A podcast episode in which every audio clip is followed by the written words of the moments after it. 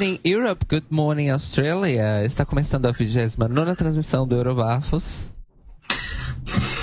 Eu esqueci o que eu falo a seguir. Meu nome é Cairo, eu falo da região de, de Odivelas. Sim, de onde, quem és, de onde vens, para onde vais. Exato. e eu sou Cairo, falo de Odivelas na região de Lisboa, em Portugal. E eu não sei para onde eu vou. Ok.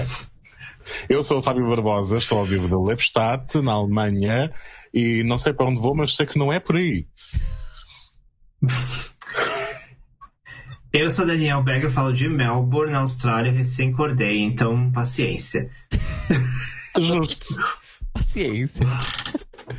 Eu peço apenas paciência. Hoje nós estamos aqui para então voltar aos nossos episódios, vamos dizer assim, de Eurovision Again, basicamente, né? No- eu, ia, eu, ia, eu tentei pensar num outro termo, mas pra quê, né? É um Eurovision again, again, porque já passou o Eurovision again e agora estamos a voltar lá mesmo. Exato, Eurovision Again Again. Again ao Então, quadrado. então, e no ano que vem vai ser Eurovision again, again, again? Não, é mais no sentido de que já houve Eurovision again sobre esta edição do ESC e nós estamos a comentar o again. Então é o again, again. Não? É, Ah, entendi. É Eurovision é, Eurovision, é, ué. Eurovision Então, a Again gente tem que Squared.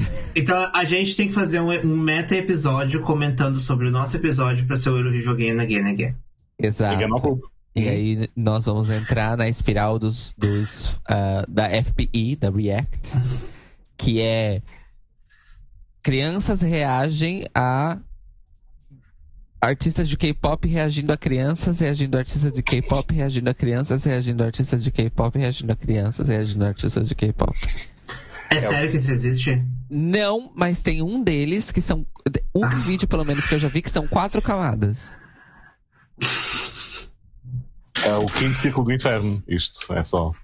É. Let me out. É tipo Inception. É, é. É.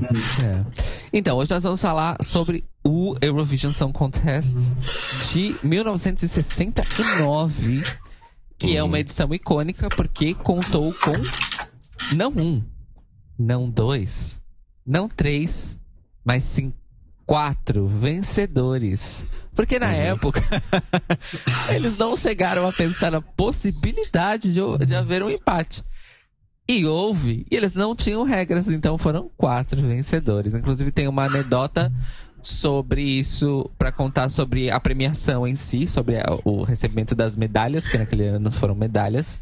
É, eu acho que é o Fábio que sabe os detalhes disso, ele vai contar para nós. É, basicamente, as, as medalhas seriam para atribuir à cantora ou cantor vencedores e à equipa de competição da música. Sim.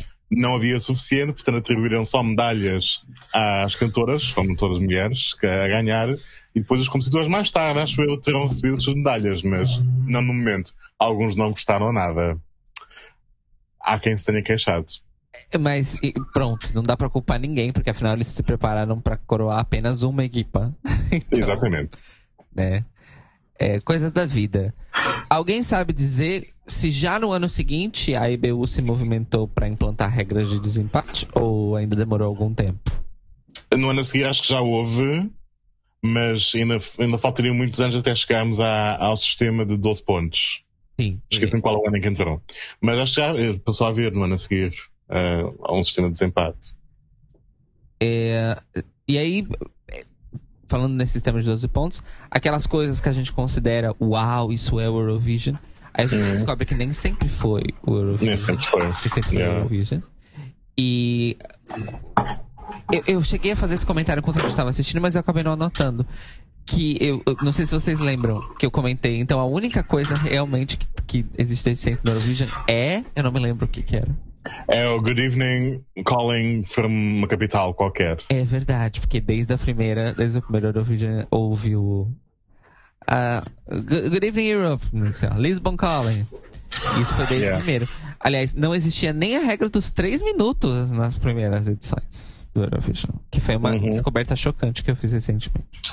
Yep. Só quando os países começaram a volumar-se assim tanto é que epá, não temos tempo. É, tanto que nos, nos primeiros, não foram muitos, mas nos, acho que nos primeiros concursos, ah, cada país, na verdade, mandava duas canções, não uma. Uhum. E acho que no primeiro até foram três canções cada. Tiveram só cinco países ou seis, não sei. E, enfim, é isso. Nada, nada como a necessidade de preencher uma hora ali, de uma hora e meia de TV. Não é? Para um continente inteiro. Ou encher os chouriços, como dizemos em Portugal. Shout out, shout out pra Espanha, né? Shout out pra isso. Blas cantou, e Blas cantou. É. Ah, aliás, a Espanha surpreendeu-nos já há uma semana ou duas, não é? Com o anúncio. É a única notícia que temos relevante, não é? Exato. Da, da Eurovisão corrente.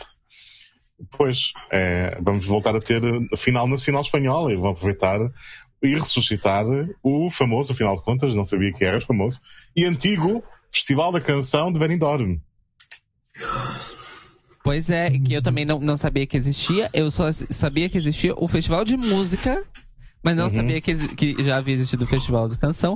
E não apenas isso, mas está abertamente dito que será é, embasado, modelado a partir do atual modelo do Festival da Canção Português, ao ponto deles terem chamado Uhum. ah, pessoas, né, pessoas chaves da organização portuguesa, especialmente do FDC, incluindo aí a questão da terceira da terceira rádio, né, pública, ahn, ter uma parte importante na, na, na curadoria do Ah, gente. deste festival.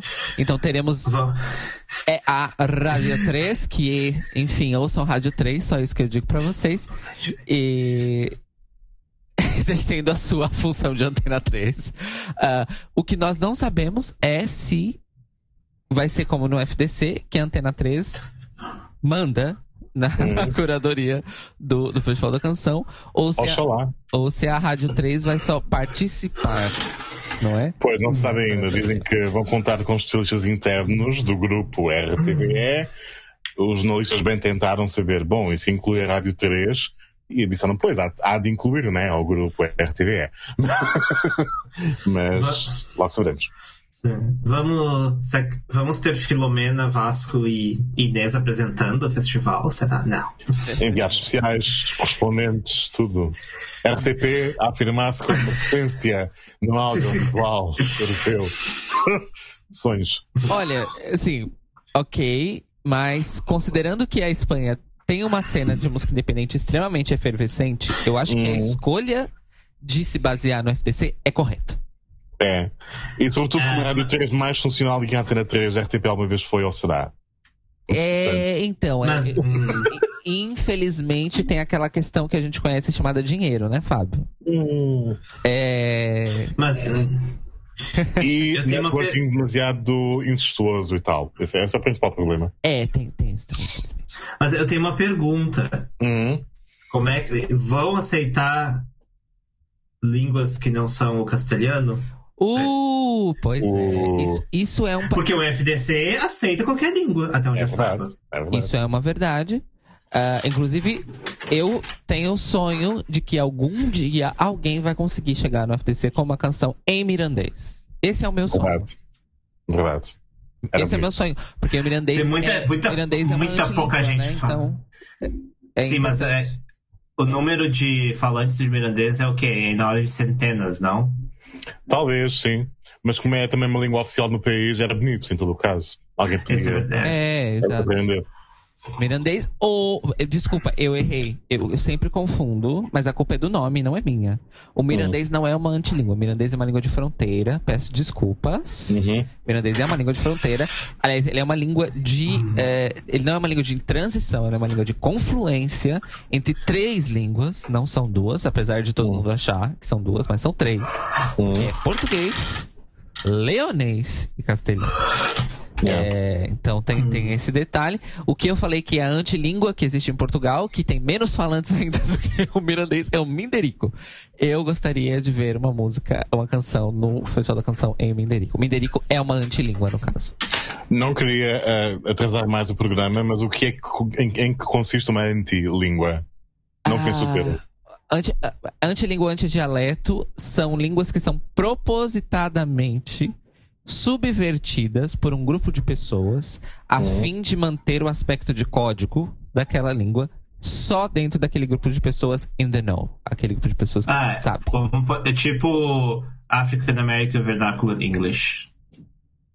Sim, mas nem tanto. Porque o African American Vernacular English, ele é isso. Ele é uma língua vernacular. ah, de uso diário. Essa antilíngua, não. Eles, de propósito, o Menderico, de propósito, trocou o significado e uso de quase, sei lá, acho que cinco centenas de palavras da língua portuguesa, para que só aquele grupo de pessoas entendesse do que eles estivessem falando. Porque, para quem fala português de fora e não sabe do que se trata, as frases parecem total e completamente sem sentido. Porque as palavras tiveram seus significados trocados de propósito. Então, percebendo as nuances culturais, qual a nuance académica, digamos, que distingue uma antilíngua de uma gíria, de uma subcultura super, super.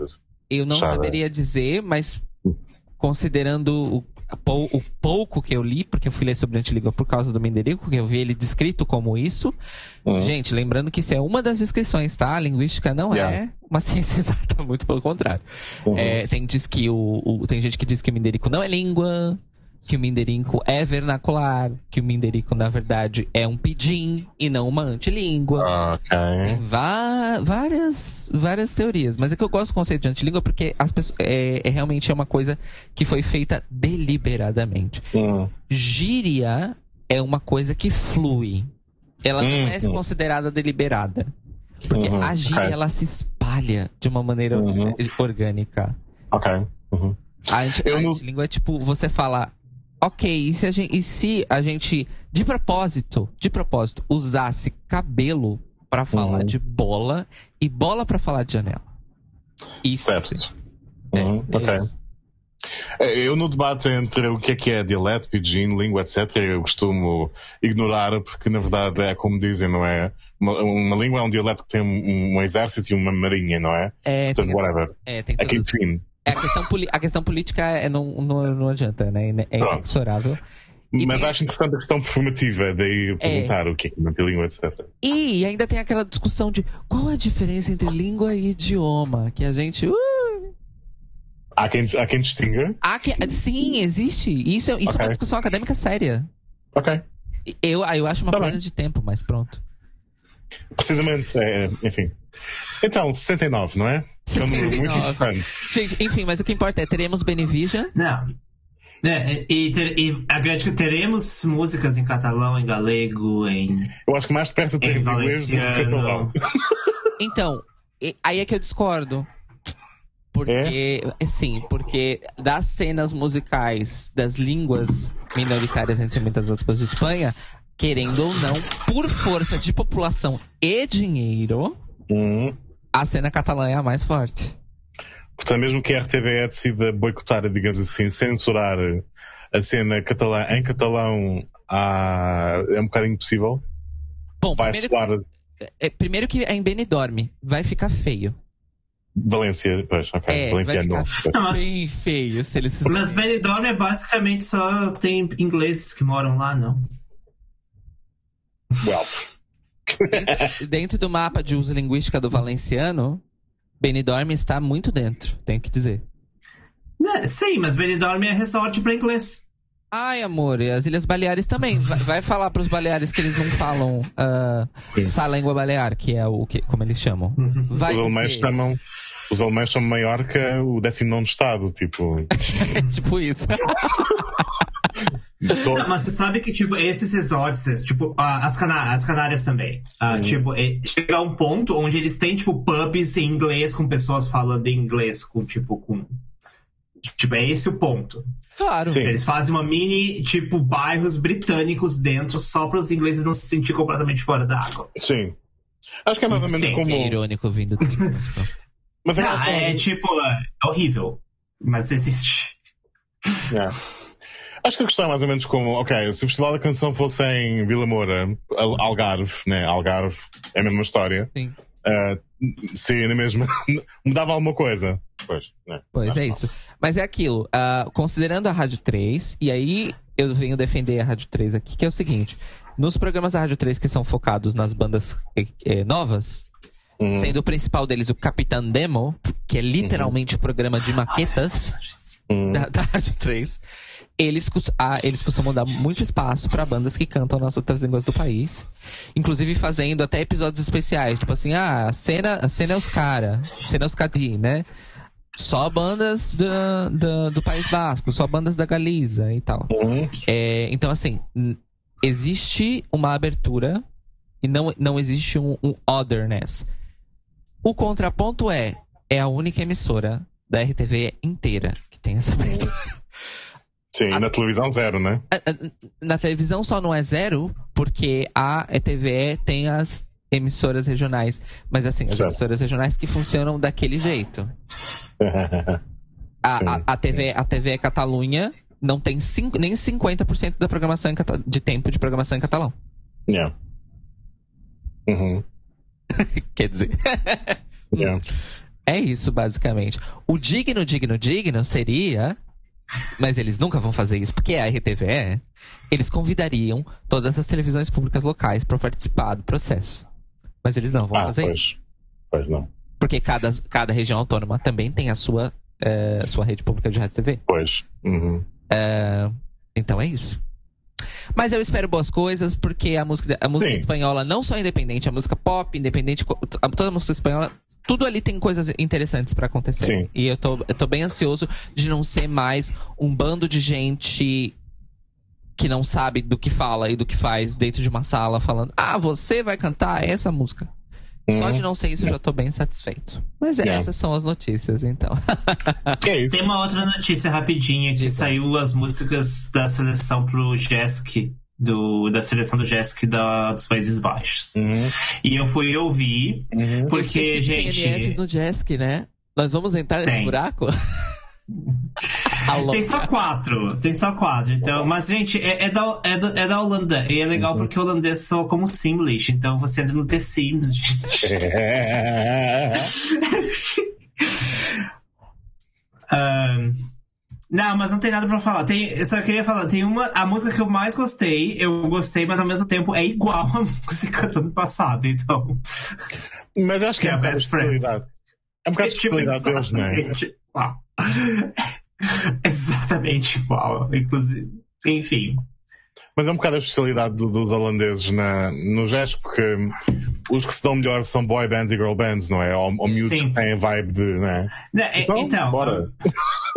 Esse ano temos uma girl band de 5. Ou seja, se, a gente, se, se ganhar, a gente vai seguir um trend que daqui em 2047 a gente vai ter o quê? O, a versão Dutch do daquele grupo das AKB48. meninas japonesas. Isso.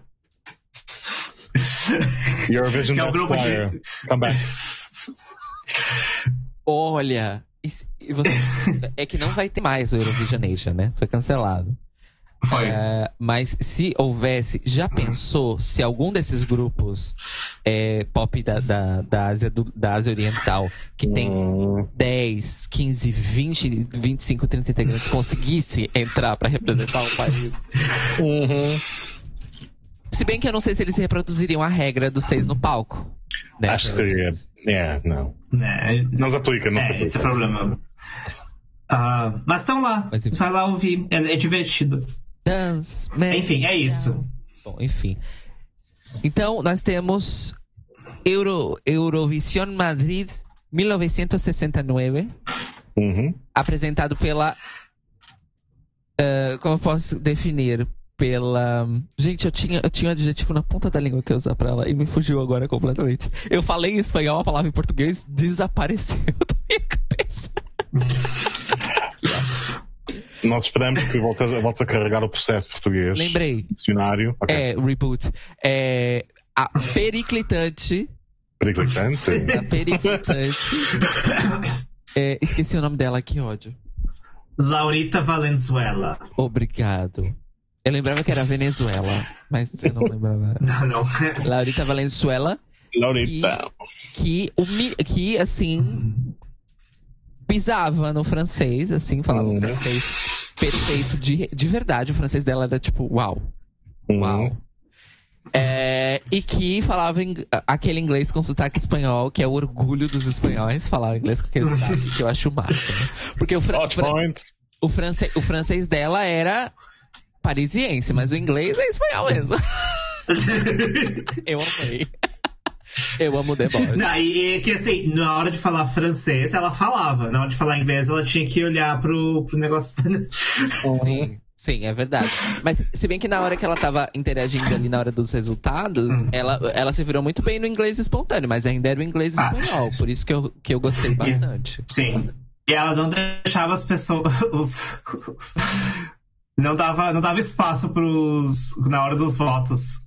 Chega Uhum. pra, pra erro na hora dos votos. Fala, Não, não, ah, ah. não, falei os, não falei os votos em francês ainda. Calma. Calma aí. Ah. Esses momentos foram ótimos, porque a pessoa do outro lado, num telefone, numa tecnologia nova, né, na transmissão e tudo mais, louca pra acabar aquilo logo pra não dar errado. E ela. "Eh, Calma, que Peraí. eu tenho que falar isso em duas línguas. Segura o cu. e foram múltiplas, mu- múltiplas vezes. múltiplas Uhum. vezes. A pessoa do outro lado tava afobadíssima. Ai, gente. Enfim. To- eram, todos eram, todos eram a, a, a moça da Hungria em 2009 lá. Tipo, que não queria estar ali. Aham. A Boa Surprise. Era ela, não era? What a surprise. Então, esta é a Mas- segunda vez que nós falhamos no nosso marxismo cultural, porque nós não só não boicotámos Tel Aviv de 2019, como não estamos a boicotar Madrid de 69. É uma nota, é uma nota que, acho interessante. Deixa. Ah, por quê? Eu não Pois. entendo. Essa é uma questão que eu próprio me coloco imenso, não é? Porque desde quando acontece a Eurovisão, e é regular que acontece, infelizmente, em países com regimes autoritaristas, fico sempre a pensar, bom, se calhar não devia estar a ver este ano. Mas o facto é, eu vejo sempre desde 92. Portanto, mínimo. Então, a questão é sempre, está errado? Ah, porque, porque na época a Espanha era ditadura, era isso. É, franquista. Yeah. Sim. É. Mas... Sim, é, é, acho que foi. Não, o meu momento de reflexão é, é tipo se era a única que teve dessa época, mas os outros países já estavam com. Quer dizer, com exceção do Reino Unido, que sempre foi uma monarquia. Né? Bom, com exceção da, da Holanda também, que é uma monarquia. Sim. E da Suécia. E da Suécia. Mas as. Ah, é, teve, nas, E da Finlândia. teve na Suécia. Teve na Suécia. Não, mas não teve na Finlândia nessa época. Foi, Ah, é? foi Países tá. que organizaram e que eram monarquias. É. Ok, ok, desculpa. Ou regimes autoritários. Nós tivemos Holanda, nós tivemos na França, nós tivemos na Itália. Como é que tava a situação na Itália? Ah, que ano é Quando que foi em era? Nápoles. Foi, foi logo depois da. Foi 65, eu acho. Porque, Ah, com- já- porque a, a, a Girolamo ganhou de 64, se não me engano. Então 65 foi em Nápoles. Não, não mataram Pois. o Mussolini nos anos 40? Ou eu tô louca? Pois, não sei em que ano é que ele morreu, mas seja como for, depois da Segunda Guerra Mundial transitou, não é? Portanto, o regime mudou, não. Para a República Moderna, suponho. Pois. Enfim. Em todo caso. Então, é- então, esse é o cenário, amores. Esse é o cenário. 1969, Europa. Ah, E. um pós-guerra tenso. Uhum.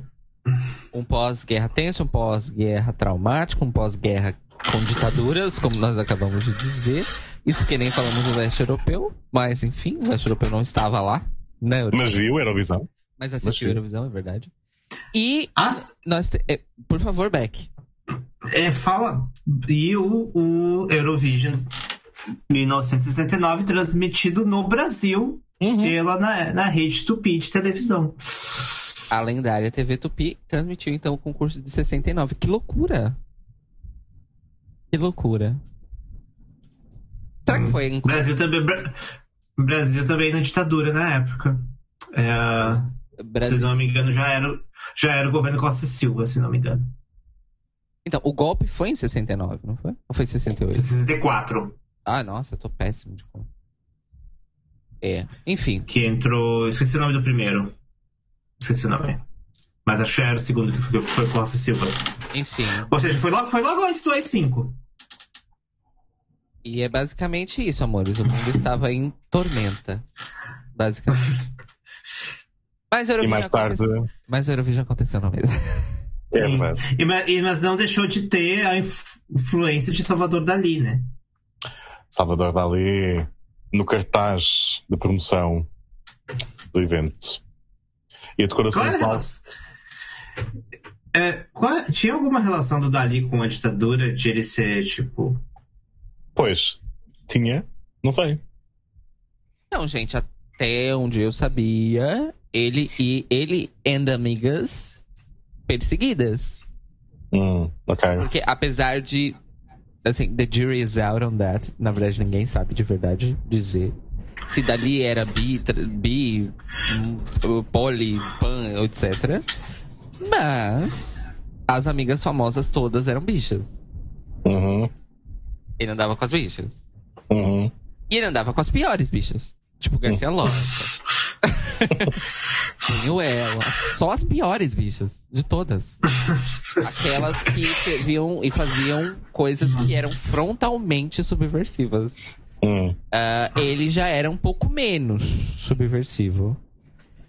Ou talvez ele não era frontalmente subversivo. Afinal de contas, o estilo dele tinha essa prerrogativa, né? Uhum. Querendo ou não. Ah, mas o, o que eu tenho pra dizer sobre o Dali ter sido escolhido o artista pra fazer várias coisas, né, ne- nessa Eurovisão, é antes ele do que o Picasso. É isso que eu. Tcharam! Por quê? Porque Picasso é abusador de mulheres e pedófilo. Ah, isso eu não sabia. A parte do pedófilo eu não sabia. Ok. É, é, amores, pedófilo, sim, senhores. Ui. Cancelado. Pedófilo, pedófilo naquela noção. Pedófilo pra nós que temos noção, porque é aquela coisa. Tipo Ah, statutory é, rape. é, tipo. Tipo. Zona cinza. Tipo, meninas de 14, 15, 16 anos. O que é Zona Statutory, cinza? é. Zona cinza pra sociedade machista. Mas na lei Hum, é statutory rape e pedofilia, dependendo do país. É, mas é isso. Sim, gente. Picasso, Picasso não foi uma boa pessoa, tenho que dizer isso pra vocês. Só aqui no Eurobafos ficam a saber de tudo. Sim. E, vo- e você tem alguma coisa pra falar do, do vídeo? Da uma, Hum, uma Espanha diferente da.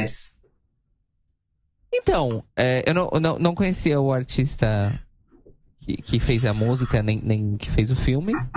Mas me interessei. É uma coisa bem da época. Bem da época. Que ahn, a música atonal tava se unindo aí com o cinema experimental. E eles falaram: ai, vamos unir o meu caos com o seu caos e vamos criar um caos duas vezes maior e melhor. Ah, tem muita coisa boa. Eu, eu falo nesses termos, mas não é, não é pejorativo. Ah, muito pelo contrário. Nas aulas de história do audiovisual, essa, eh, os anos 60 e 70 eh, são, eh, são minha época favorita do cinema porque as pessoas estavam doidas, completamente doidas. As pessoas estavam doidas e dependendo do lugar do mundo, né? Era todo mundo. Começou a ficar um pouquinho mais viável fazer filme. Porque, enfim, a- a- comprar película ficou barato porque o material da película mudou nessa época. A Kodak, a Kodak começou a fabricar os filmes que eram feitos de plástico e não mais de acetato. É, por dois motivos. Primeiro, que era mais barato. E segundo, que a temperatura de combustão, combustão espontânea era mais alta.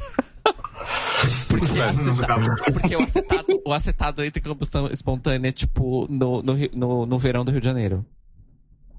I'm not kidding. É tipo, Ok. é, é perto dos 40 graus, dependendo da gramatura. Olha, ainda tem isso. Dependendo da gramatura do acetato, é tipo 35 graus.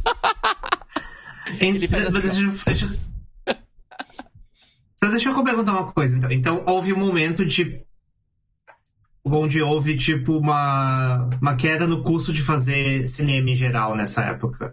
Sim, Isso. por causa, por causa dessa questão da película plástica e também por causa da, do advento dos gravadores de som portáteis. Que eram a, que, que é a Ah. grande novidade dos anos 60. E que, na verdade, é- é- o cinema francês, como a gente conhece, só existe porque inventaram o gravador de som portátil. Tem toda uma história tecnológica que, na verdade, a revolução do autor na França, no cinema francês, Uhum. ela só foi viabilizada por causa das tecnologias que surgiram nos anos 60. Hum. Porque eles podiam eu. literalmente que- sair com uma, uma pessoa com uma câmera no, no ombro na rua e a outra com um gravador. E o diretor. Eles podiam sair na rua pra fazer um filme. O que cinco anos antes era impensável, porque as câmeras não podiam ser carregadas no ombro. Um. 2002 não existiam gravadores portáteis, eram tudo umas coisas que eram uns hacks. O que hoje em dia, hacks de som, é, é, na verdade, hacks de som comportam, tipo, 50 equipamentos, na época era um só. Uhum. Sabe? é isso. Então. Tá, é que eu. E aí isso deve ter facilitado para as pessoas enlouquecerem e pensar. Não enlouquecerem, mas tipo, as pessoas. Ah, tipo, ficou mais acessível fazer filmes, então as pessoas começaram a pirar mais. É, tem isso, tem a questão de que a era de ouro de, ouro de Hollywood acabou. E aí o, cine, o cinema europeu tem assim, o, o seu rising. Uh, também por causa do pós-guerra. E também porque começa a. O, começa o paradigma da psicanálise na arte começa a ficar imperativo, né? Ele começa a dominar mesmo. Uh, então, o declínio de Hollywood facilita isso, porque Hollywood, em essência, é o anti é o cinema anti-psicanalítico. Era uhum. de, de ouro de Hollywood. E aí tinha rivalidade, porque o, o, o, cinema europeu era uma. Nessa época, o cinema europeu era, uma, era um cinema, e o cinema americano era outro cinema, completamente diferente, eles não conversavam. Uhum. Uh, só que com a queda da era de ouro de Hollywood, Hollywood foi obrigado a abrir os seus braços ao cinema europeu. Porque o cinema europeu começou a fazer o que Hollywood deixou de fazer, que se chama dinheiro para, não falar da, para não falar da questão do soft power, porque na verdade Sim. interessava aos Estados Unidos entrar na indústria europeia, vejo isto no caso alemão, não é? E então, pronto, hum. é, há consequências. E, e aí e, e tem, tem uma história de rancinho também no Reino Unido, porque hum. O cinema foi a única área cultural no, na segunda metade do século XX que o Reino Unido não dominou na Europa. Foi a única. É, uhum. e, e aí a rivalidade de França e Reino Unido também entra aí nessa história, a gente sabe. Mas foi basicamente isso. Câmera de mão e gravador de mão revolucionaram o cinema e as pessoas tinham muito trauma para colocar para fora na Europa. Uhum. E, e, e, como era um trauma compartilhado, aí a coisa pega fogo. Óbvio. Uhum né? É, e era um trauma que os Estados Unidos não compartilhavam. Oh, eles não eram protagonistas. E aí, o que o Fábio disse é isso. Se eles não são protagonistas, eles fingem que são o quê? Que são amigos e coadjuvantes. É isso. É porque eu vejo muito nas produções antigas alemãs, portanto, alemãs ocidentais, a equipa técnica é composta por montes de americanos e coisas dessas. E, e, há clássicos que são, na verdade, tudo americanos, exceto os atores. E aí você tem o resultado na década seguinte, nos anos 70, que é o surgimento dos primeiros cineastas americanos da, da, era, da era de autores, que hum. são o quê? Que eles começam a dar entrevista e falam: ai, nós somos discípulos da geração caia do cinema. Entre eles, Coppola, Spielberg, uh, tem outro lá. Tem o terceiro. Era a turminha de amigos. Era o Coppola, o Spielberg. E. Pois. Coppola, Spielberg e o. Uh... Era um outro italiano. Italo-americano. Pois era. Pois era. Gente, me, hum. me fugiu agora. Mas enfim, eram eles. E aí. Fellini. Fellini é italiano, italiano mesmo. É. Sei, gente, tô pensando. Já, passou, já pulou da minha expertise aqui, eu tô chutando. Mas enfim, gente, é isso. A gente foi do Salvador Dali pra isso, mas pronto. Era só pra contextualizar e chegamos e temos o Ato de Intervalo, que é um filme experimental sobre a, a Espanha. Teria sido o Scorsese, talvez. Scorsese, o próprio. Pois, ok. Ele mesmo. O Marty. O dono das, das sobrancelhas mais taturanescas do cinema. É... Lendárias sobrancelhas de Scorsese. Enfim, os três que aí viram cinema de autor nos Estados Unidos e aí, os, e aí Hollywood uh, bate no peito para dizer, tá vendo? Nós também sabemos fazer coisa de qualidade. Não é só uma questão de ganhar dinheiro.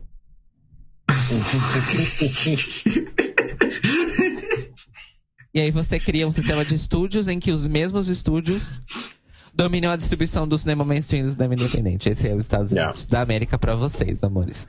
Não existe esquerda. É liberdade. É. Eurovisão Ei, 69. Voltando, voltando a Madrid. Tem, você tem então a nossa querida Running Order? Eu tenho a running order. Comecemos? Comecemos. Comecemos. Ai, pera aí, gente, calma, me dá. Eu esqueci. Gente, eu, Eu espero, eu- eu espero. tá difícil, gente. Hoje As tá mãos- complicado. é que as mãos mim. Estão Elas sonolentas. estão. é, Elas, é, é, é, gente, é 69, é tudo feito. não tem transistor na época, é tudo feito com relé. Então, gente. Hum. Entendo, não, mentira, já, já tinha transistor, gente. 69 não é tão. Já tinha o ENIAC. Ah, já, claro, o ENIAC é bem mais antigo que isso. Mas o ENIAC não é transistor. O ENIAC, até onde eu saiba, não é transistor. Era de- Era válvula. Ah, era de fita, é verdade. Era de fita. Ah, era válvula. Então, fita é a, é, a- é a mídia que você usa pra gravar as coisas. Não, Isso é sei. independente. É, é, o, é o, o, o, o PC, é o CPU. Sim, Você sim, viu, mas é porque eu lembro das imagens do ENIAC, porque além de ter as, as bobinas Sim. das, das fitas, ainda tinham as bobinas do computador, que na verdade eram válvulas, pelo que você tá dizendo. Sim, até. Sim, é, até vou. É, eu, eu, eu tenho quase certeza. Não vou falar com certeza porque eu já falei muita merda aqui nesse podcast. mas eu tenho Você vai ser muito Eu quase pela internet inteira. quase certeza que o ENIAC não era transistor ainda, era, era válvula. Por por isso que era enorme. Enfim, gente, o contexto cultural dos anos final dos anos 60 é muito complexo. Não, gente, mas o ENIAC é bem antes. ENIAC, se não me engano, é anos 50, gente. Mas É ele ainda 40 tava pra 50. operativo em 69, não tava? Não, claro, essas, essas, essas coisas ficaram em operação durante décadas, porque, tipo, eram caríssimas. Ninguém, não, você não ia chegar, ah, vamos botar fora aqui. Não, gente, teve dinheiro ali. Mas, mas ele é bem mais antigo. Isso. Mas enfim, o ENIAC tá pronto, nós temos o primeiro concorrente de 69, finalmente. Vamos lá, Que então. é a Iugoslávia, que segundo. Gente, esses nomes, gente. Não, é que o nome do Nomes artista é Ivan. Ivan e Ems. Né? Uhum. Tipo, Ems apóstrofo S. Segundo o Eurovision World. Ivan e Ems. Esses são os nomes dos backings do, do Ivan. É. E a música é Pozdrav Svieto, que significa saudaço- saudações ao mundo. O que explica Oh. por que que tem tantos bons dias na música. É Pois. verdade. Isso explica muita coisa para além do, da jogada de marketing. Pois. Quem Sim. começa?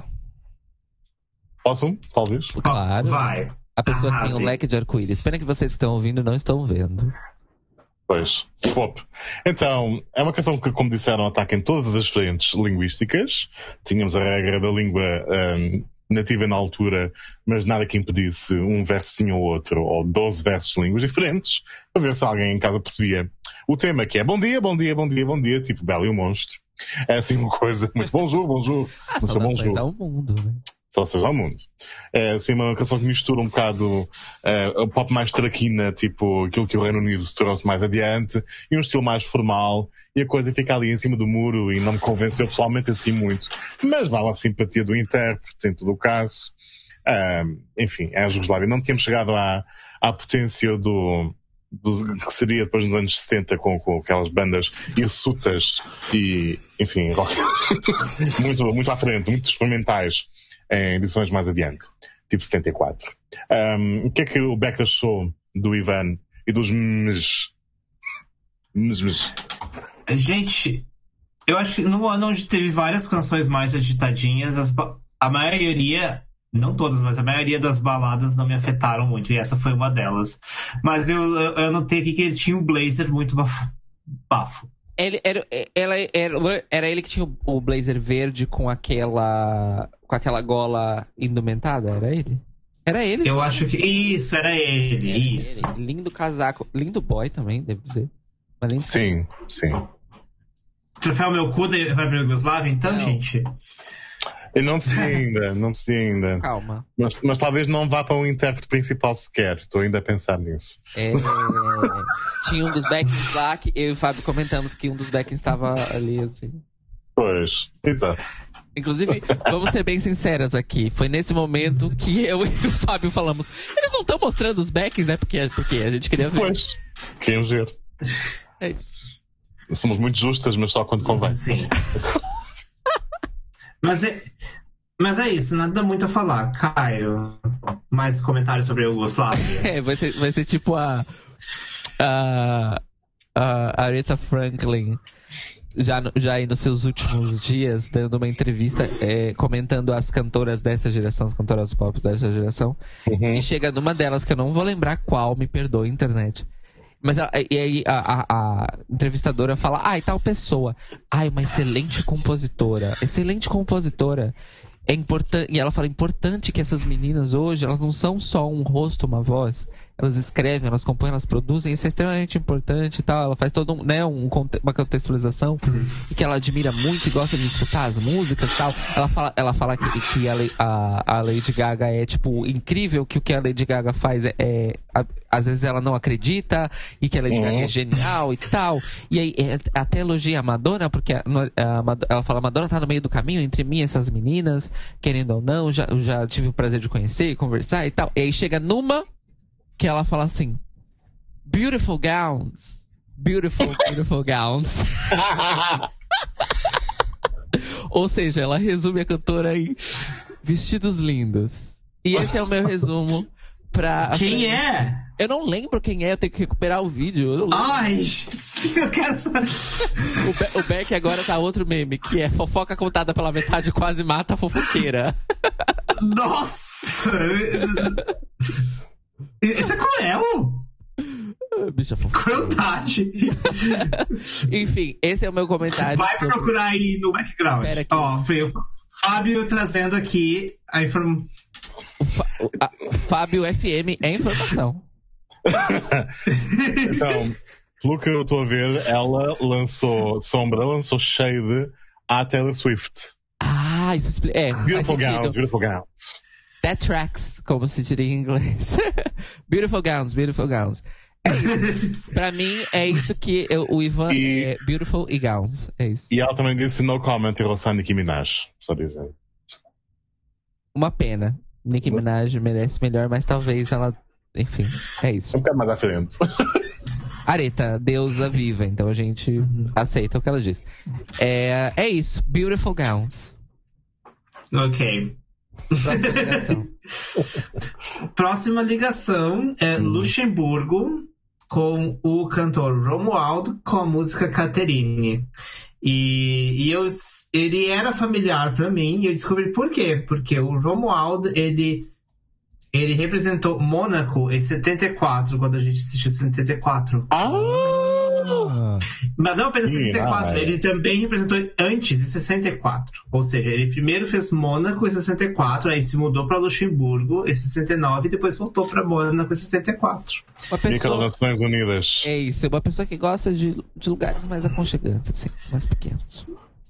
Isso, exatamente. Ou seja, mas aí trazendo aí tipo um predecessor para cantores representando múltiplos países. Ou seja, Ive- a Alemanha tem que trazer a Iveta Mukuchen pra ontem.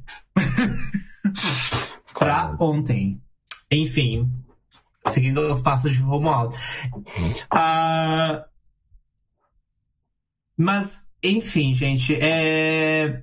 Basicamente é só isso que eu tenho pra dizer, porque a, a música. Assim, a- de novo, uma balada que não me afetou muito.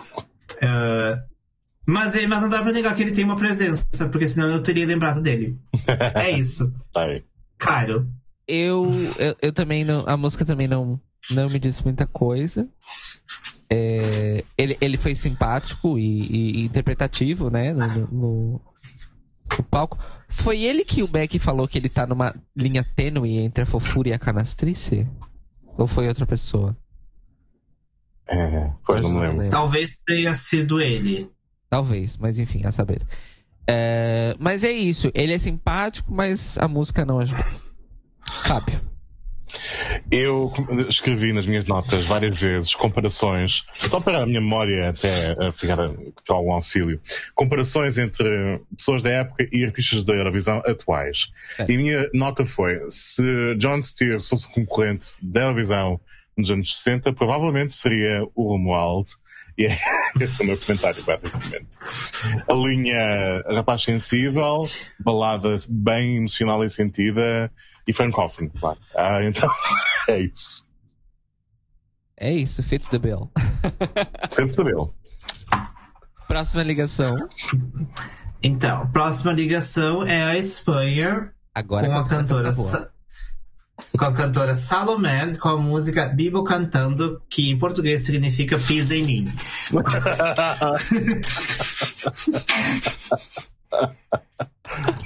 Cara, começa, começa falando da Salomé, então. Então, eu, eu, eu tenho que dizer uma coisa pra vocês aqui, o Revelations. Eu, depois, depois que nós assistimos, né? Depois eu fui, eu fui relembra- relembrar alguns vídeos, alguns trechos no YouTube. Mas eu também, ao longo dos dias, assim, trabalhando, eu consegui. Eu peguei lá uma playlist no YouTube mesmo.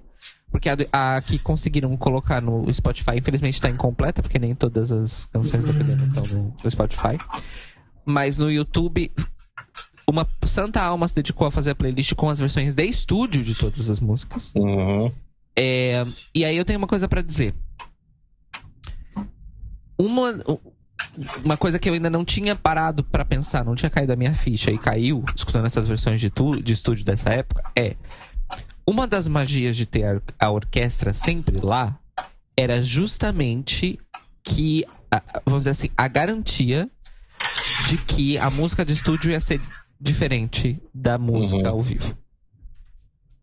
É, e como isso adiciona riqueza e camadas e, enfim, variedade no geral, né, da coisa.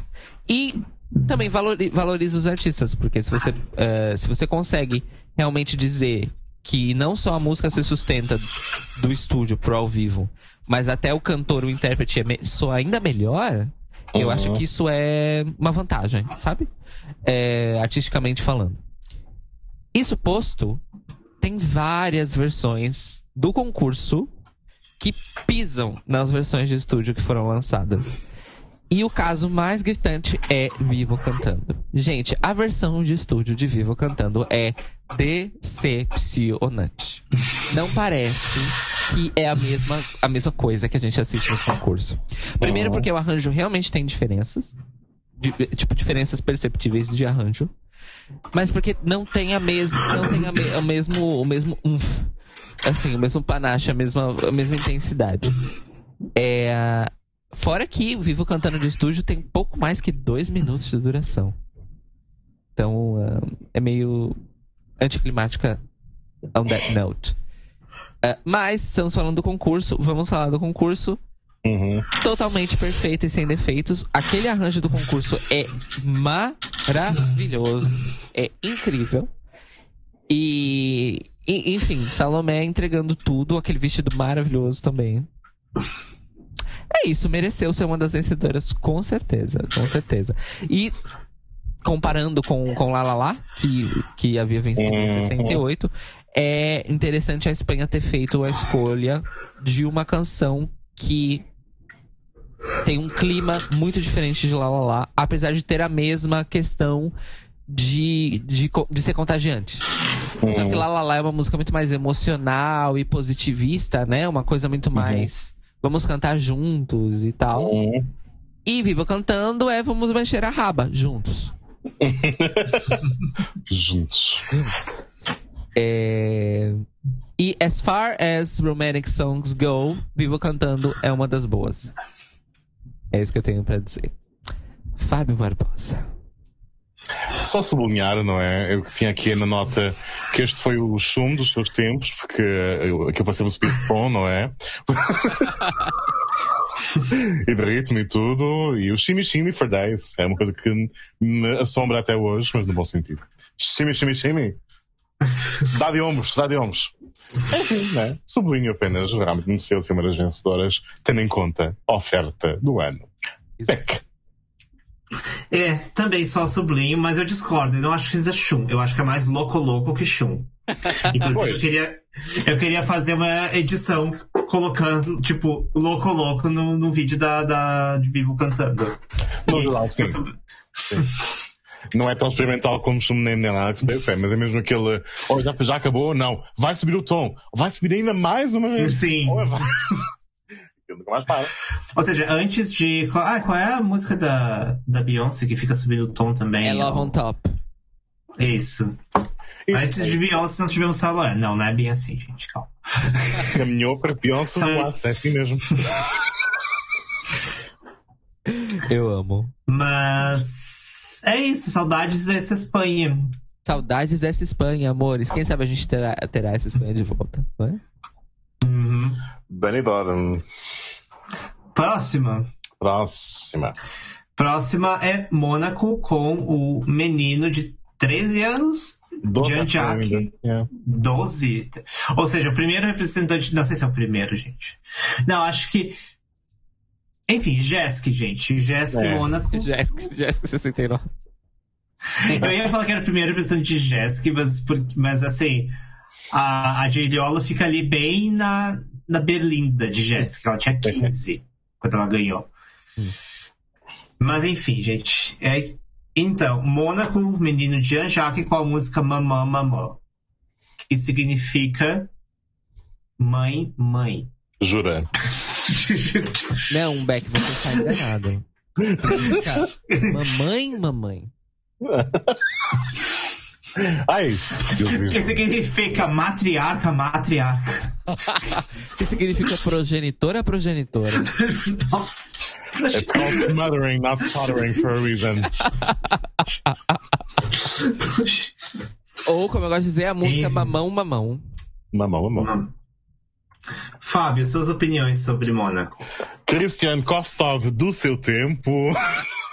Visualmente nervoso, com uma indumentária questionável, mas o controle vocal invejável. Sim. A canção, pronto, eu não sou público-alvo, nunca tive filhos, graças aos deuses e às deusas, e não pretendo.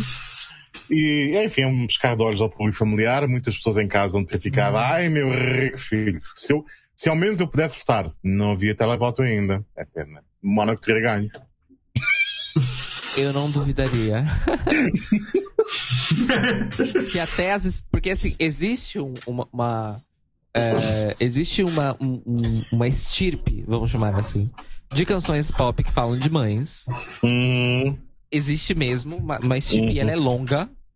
É, e eu acho que a representante mais bizarra dessa estirpe, pelo contexto, é Mama das Spice Girls, porque o primeiro disco das Spice Girls é um monte de música sobre sexo, e aí no meio tem Mama, I love you. sou tudo que sou graças a ti, mãe.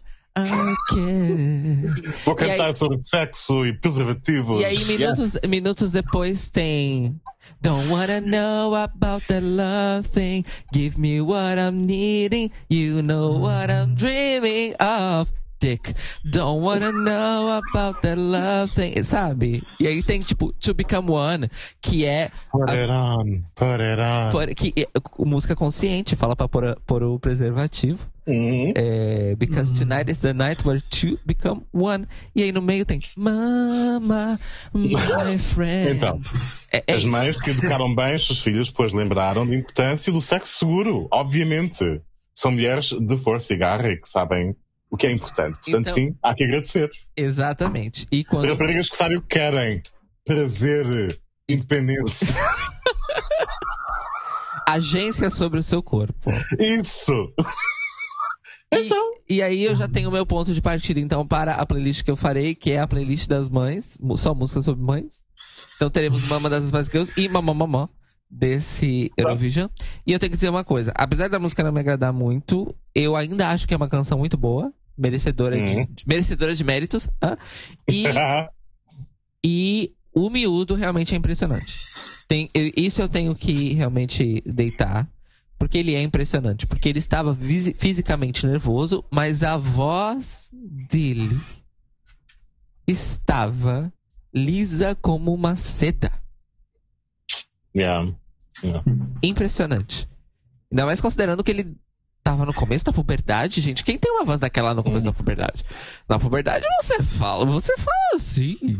Entendeu? é isso. Pode ter sido a mesma sorte que eu, que eu tive isso durante uma manhã. E nunca mais. Eu- Eu nunca mais. Eu, dia antes, deitei-me com uma oitava, minha voz, acordei a tocar tom a manhã toda e à tarde tinha já baixado uma oitava e assim ficou. Foi assim a minha puberdade. É. no aspecto vocal. E pronto. Nós vimos aí like, uh, o Alexander Balabanov, né? Coitado. Começou o vídeo que vai. Teve que baixar a oitava de vídeo que vai, coitado. Entre ele gravar a música em estúdio, participar do gesto. Os hormônios disseram: então- Olá, nós chegamos para acabar com a sua vida artística. Não, os hormônios chegaram e disseram: cheio, cheio, cheio, cheio. Chegaram e disseram: A primavera chegou. Pra você. Lindo. Por isso é que não há muitos rapazes no gesto. Tá, tá, claramente. É, mas é isso. Kudos Uhum. para o miúdo. A canção. É isso. A canção não é, não é. Ge- É boa, mas. Eu gosto, eu, eu gosto da canção. Eu acho que, tipo. É boa. Acho as mas- músicas. a- Não, mas é que a gente tá num ano onde teve várias músicas agitadas e, tipo, incluindo coisas como Vivo cantando. Então o baseline de músicas agitadas tá altíssimo. Mas mesmo o baseline de baladas está altíssimo. As, as baladas vencedoras estão aí É pra verdade. provar isso. Uhum. Isso é verdade. Isso é verdade. Isso não... Enfim. Enfim, já já que hoje, segundo a Wikipedia, é técnico de rugby. Fábio, Fábio, Fábio, o Fábio pensou a mesma coisa que eu. Eu não. Eu não. Beck, que é ex-jogadora de não tem mais. Não, não acho. Não, Hã? Achou? Pode Achasse? continuar aí. Ainda não, ainda não, mas pode continuar. não, mas eu não. Eu, eu já, eu já tentei procurar imagens, eu não deu. Não acho. Beck, que é ex-jogadora Ah. de rugby. Enfim, ah, não vamos falar sobre isso, por favor. Desculpa. Não, tudo bem. É só pra deixar claro que foi uma época. uh, Ah, eu não quero usar a pa- a palavra que eu ia falar. Eu ia falar sombria. complexa. Vamos chamar de complexa. É tensa. Ok, Tensa. Uma época tensa. ok. Uma época escrota. Ok, eh, ok, that escalated. Próxima ligação. Uma época devastadora. Enfim, gente, próxima. Não, eu também não consegui achar, Fábio. Desculpa, desculpa ter jogado. Ai. Enfim, já. já é. Mais um momento de fofoqueira quase morre com fofoca contada pela metade. Mas isso você culpa o Google, porque o Google tem. True, true. Yeah. Enfim. Próxima A próxima ligação é a Irlanda Hum. com a cantora Muriel Tay and the Lindsays e a música The Waves of Love. Eu vou começar com o Fábio de novo, pois Irlanda. Pois Irlanda. Mas é uma Irlanda que, pronto, coitada, né? Eu... Nossa!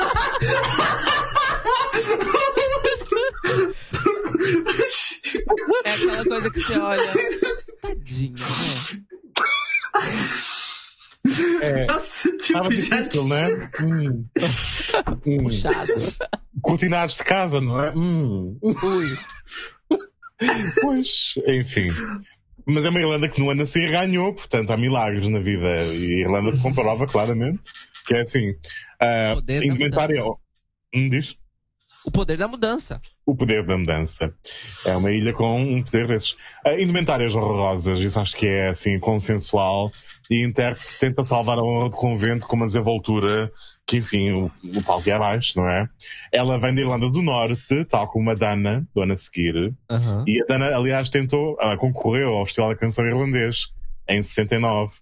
No ano a seguir voltaram a aceitar apenas cantoras da República da Irlanda, mas aceitaram a Dana, porque ela era assim tão boa. Portanto, é aqui que se começa a formar o milagre da ascensão do tigre celta na Eurovisão. Agora imagine a potência, e eu, eu não tô falando isso ironicamente, tô falando sério. Imagine a Uhum. potência que a Irlanda vai ser na Eurovision quando reunificar as Irlandas. Verdade. Hum, Vai ser Uhum. Exatamente. Por, por, por exemplo, 2007, com Dervish, com We Can't Stop the Spring. Pronto. É a diferença. Só, Isto em termos mágicos é muito simples. Uma coisa é usar mensagens negativas para chamar a primavera, ou até fazer como a Ucrânia, em que se chama ativamente a primavera. Então a coisa flui de maneira melhor. Então as direções todas contribuem, os elementos estão de acordo e a coisa corre muito melhor. No caso dos Devils, claramente não. e da Wages of Love, pois não, não é bem para mim, mas eu aprecio o esforço e os cortinados também. Beck. É, os cortinados de papel que pro, né, gente? Sim. Foi fei- feitos É na, ainda. na- na- sabe, tipo, sabe aquela, aquela coisa do, do, do ensino fundamental, onde você tem, tipo, oficina de educação artística Hum. e você usa pra. É aquilo. Dito isso, eu, eu gostei, eu, eu gostei da música. Eu achei, tipo, a gente até comentou aqui que era o pop da altura. É, exato. É isso. Exato. E. Eu não. Eu achei assim, não achei tão coitado. Achei, sim. Foi mais um Ela choque visual mim, sim. Ah, e eu também falei que os back vocals são ah, representantes da comunidade Amish. Uhum. Uhum. Sim. Ai, as- olha, os cortinados da cantora eram E- uma coisa, mas as roupas dos backs eram um. Fala, Cis, fala, fala o que que você achou da, da, da Wages of Love. Gowns. Olha, a- Fucking ugly gowns. Como, great songwriters, though. Great songwriter. Como diria a Areta. É, hum, essa, eu, eu, hum, eu tive sentimentos misturados. É, todo o aspecto visual, assim, muito duvidoso, como já dissemos aqui. Mas, musicalmente falando, é assim. Eu gostei porque a, a cantora tava mesmo a dar tudo, ela realmente interpretou.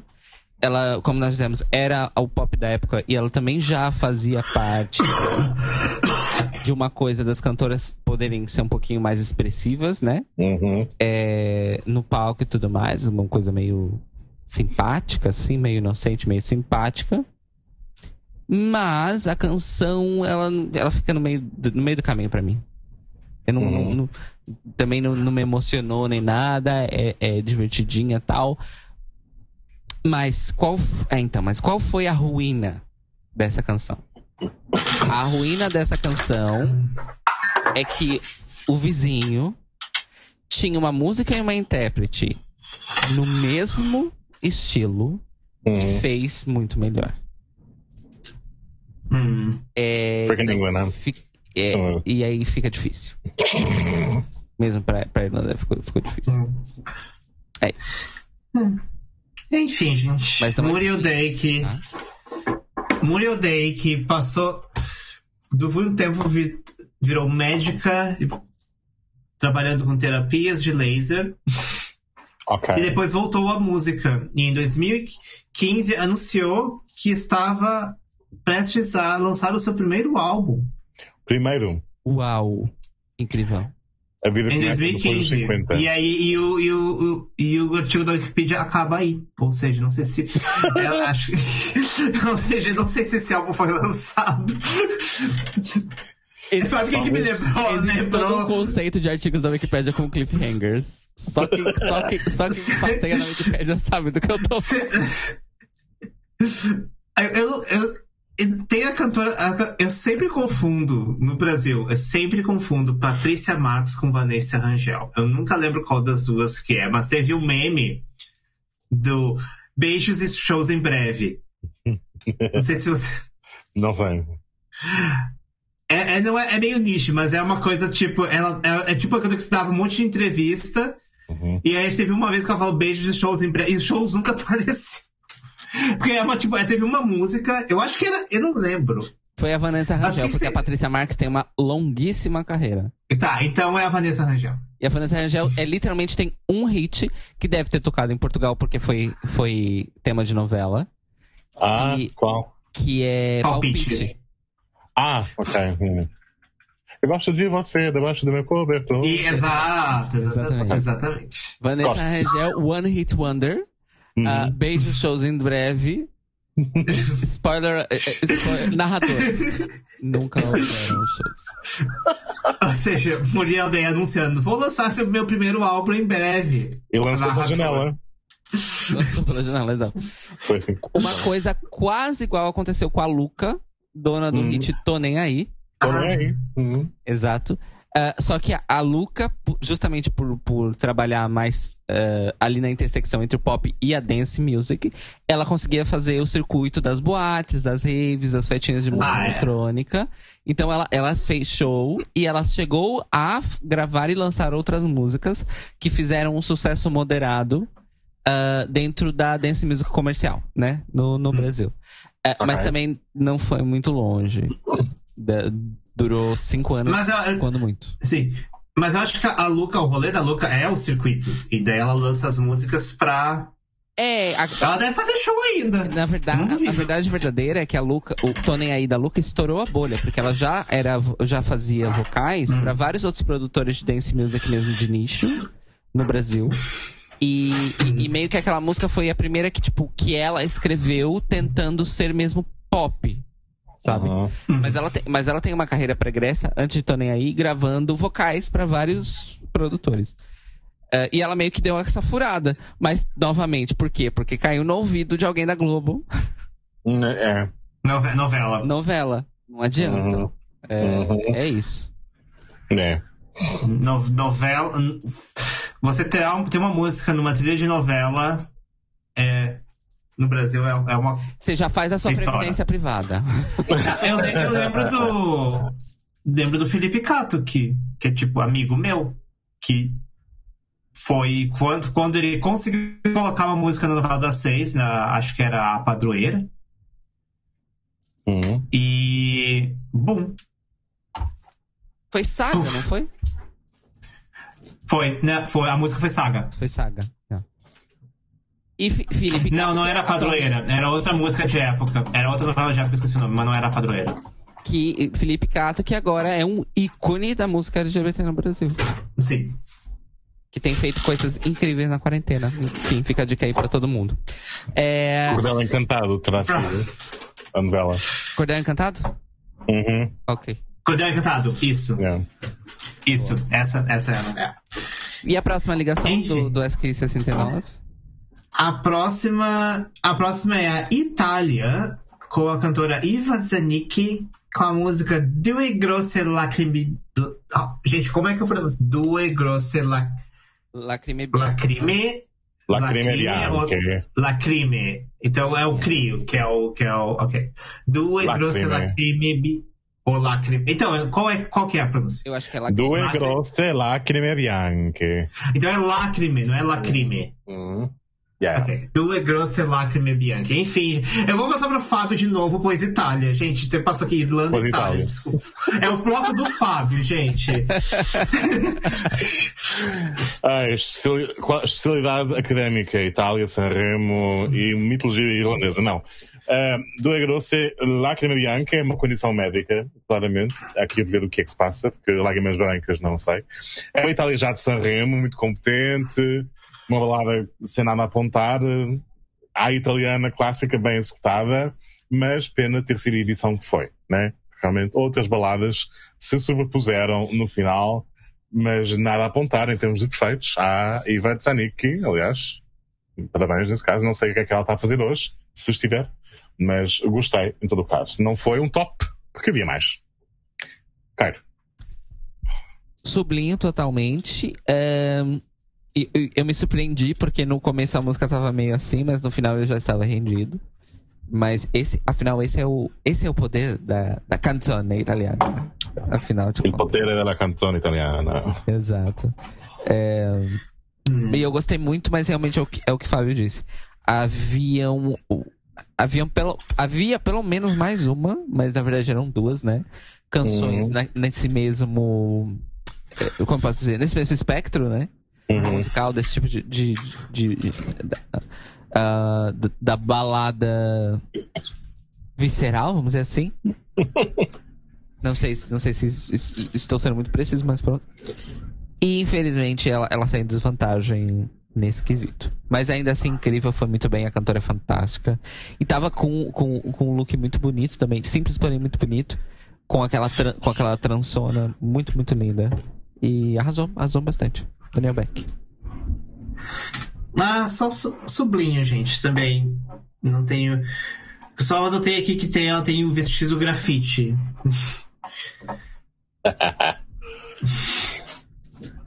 Mas enfim, gente, Eva Zanik. É, Eva Zanik, infelizmente, vai, a gente vai ter que cancelar ela, porque ela. Não é... Ela foi eleita pela Força Itália para ser uma das representantes do, do Parlamento Europeu, posso. Que é o Não. partido do Berlusconi. Então. Ui. Já foi. É isso. Lá fica- para o mesmo sítio que a Dana. Duas, duas lágrimas grandes brancas para Eva Zanik. Pois é.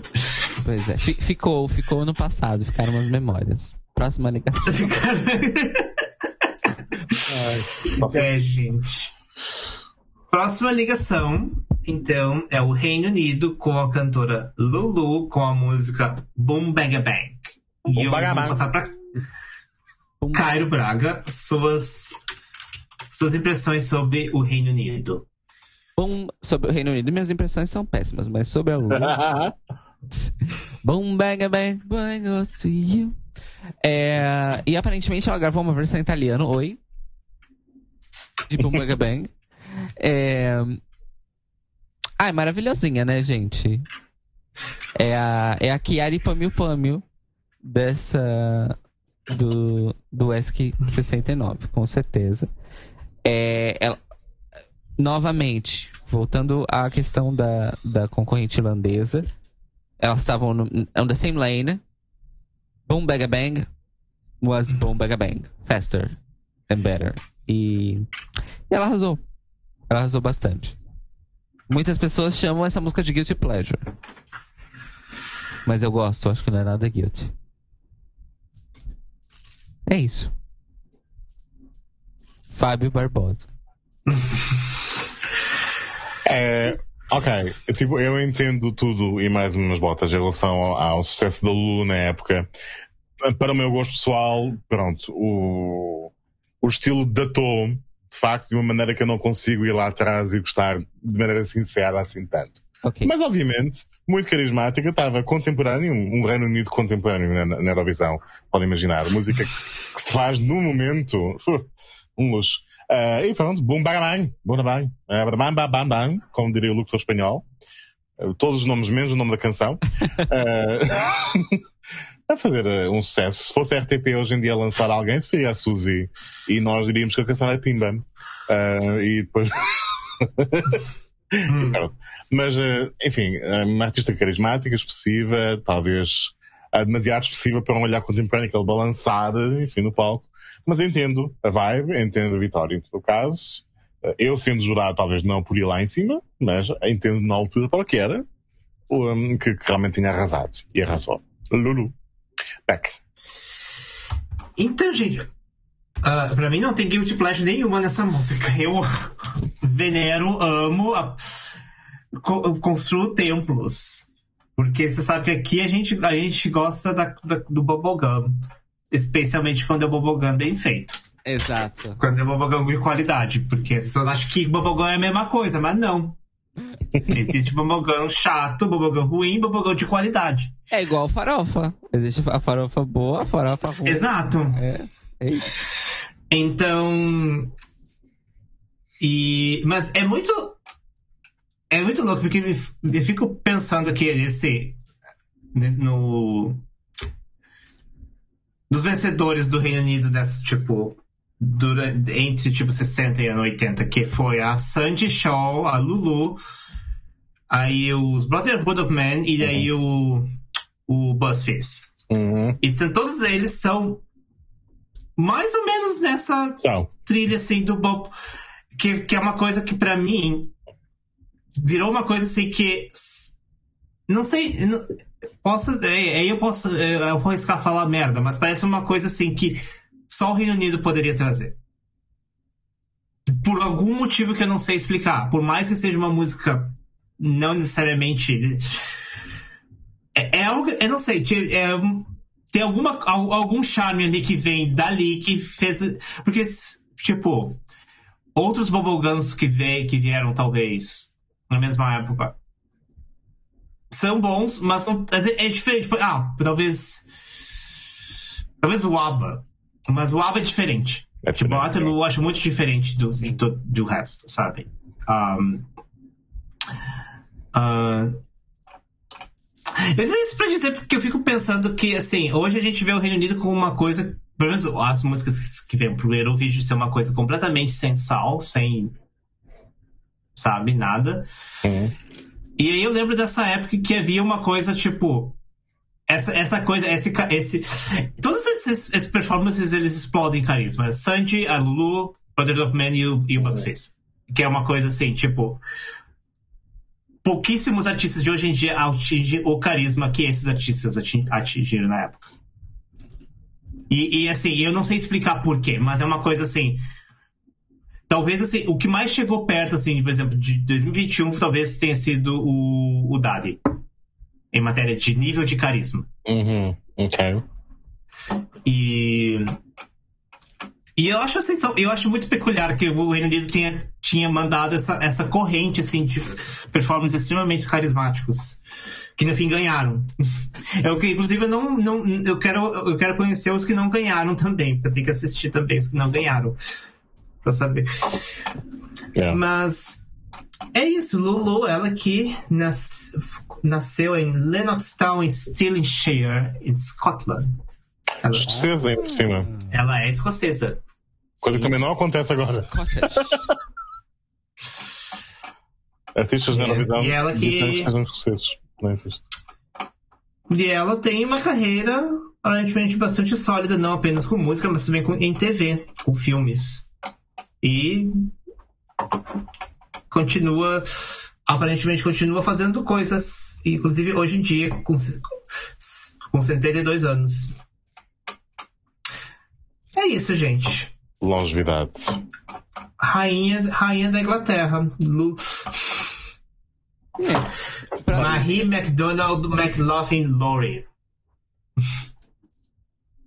Nossa, Esse Mac, é o nome. McLaughlin é tão escocês. Foda-se. É isso. Um, Depois da Lulu, nós temos... nós temos a, os Países Baixos com a Lenny Core com a música The Troubadour. Ma... Eu vou passar para Fábio, pois sei que Fábio é de. Uf. This is up my lane in so many ways. Uh, up my lane.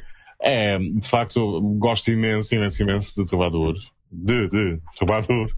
Um, é uma canção que tenta pescar um olho também ao, ao anfitrião, não é? Com toda aquela temática das cantigas de amigo e cantigas de amor. Ah, e aqui a guitarra clássica e tudo mais. E também um marco cultural, porque estamos aqui a ver uma cantautora, não é? Entrar já na fase das mulheres cantautoras, anos 60 e 70, como o Caio já tinha apontado durante a nossa Watch Party. Um, é das minhas canções preferidas nesta edição. É, foi muito difícil pessoalmente fazer um top 3 hum, sem fazer spoilers, porque eu não conhecia todas as canções e depois houve países mais em diante que me surpreenderam, mas esta claramente está no meu coração para sempre. Ah, muito, muitíssimo lá. Ah, Beck. Ah, O que, que eu falei da vez? Ah, sublinhando tudo, mas eu botei mais coisas aqui, que o vestido, sim, o vestido vermelho, que é Uhum. tipo. Fica ali, fica ali empatado com a Salomé de melhor, com o melhor figurino da noite. Eu diria. Ah, gente, é isso. Com sobre tudo que você disse. ahn, não, também uma das minhas favoritas da noite. E mereceu a vitória também. Yeah. Caio. Também assina embaixo. Gosto muito de- dessa, desse indicativo aí da, da era das cantautoras na, no Eurovision. E ela que chegou também pra tocar a sua guitarra, que eu também achei incrível. E, enfim, a música é muito, muito maravilhosa. E aí eu tenho uma dúvida técnica, que é, nessa época já existia a regra dos três minutos, correto? Creio que sim. Sim. Por que eu pergunto? Porque é basicamente. Quer dizer, eu também não fiz uma pesquisa underground. Mas quando eu tava procurando a playlist pra, pra escutar as versões de, tu, de estúdio e tal, tanto no, no- na playlist do YouTube que eu usei, quanto na playlist do Spotify que eu encontrei, a versão de estúdio de Detubadu tem 3 minutos e 23 segundos. Hum. Então eu fiquei um pouco em dúvida se ela realmente fez uma versão de 3 minutos no, no concurso. É questão de ir ver e, E aí e a, a, a coisa É. de estúdio é 3.23, porque eu não encontrei uma versão de estúdio de 3 minutos. Hum. Eu fiquei, isso me deixou bastante curioso. Mas é isso, amores. The é uma das músicas que é igualmente maravilhosa na versão de estúdio e na versão do concurso. Então, vão ouvir que vale a pena. Maravilhosa. Próxima ligação. Próxima ligação é a Suécia com o cantor Tommy Kerber com a música Judy Min Van. Ai, Eu nunca sei pronunciar o A com trema. Vé, é, é, é, me ven. Van. Que significa Jude minha amiga. Sim, amiga. É, Ah, é mais minha e- namorada, pelo contexto da letra. Pois. é. Mas tinha uma coisa da época de falar da minha amiga, né? Não, não.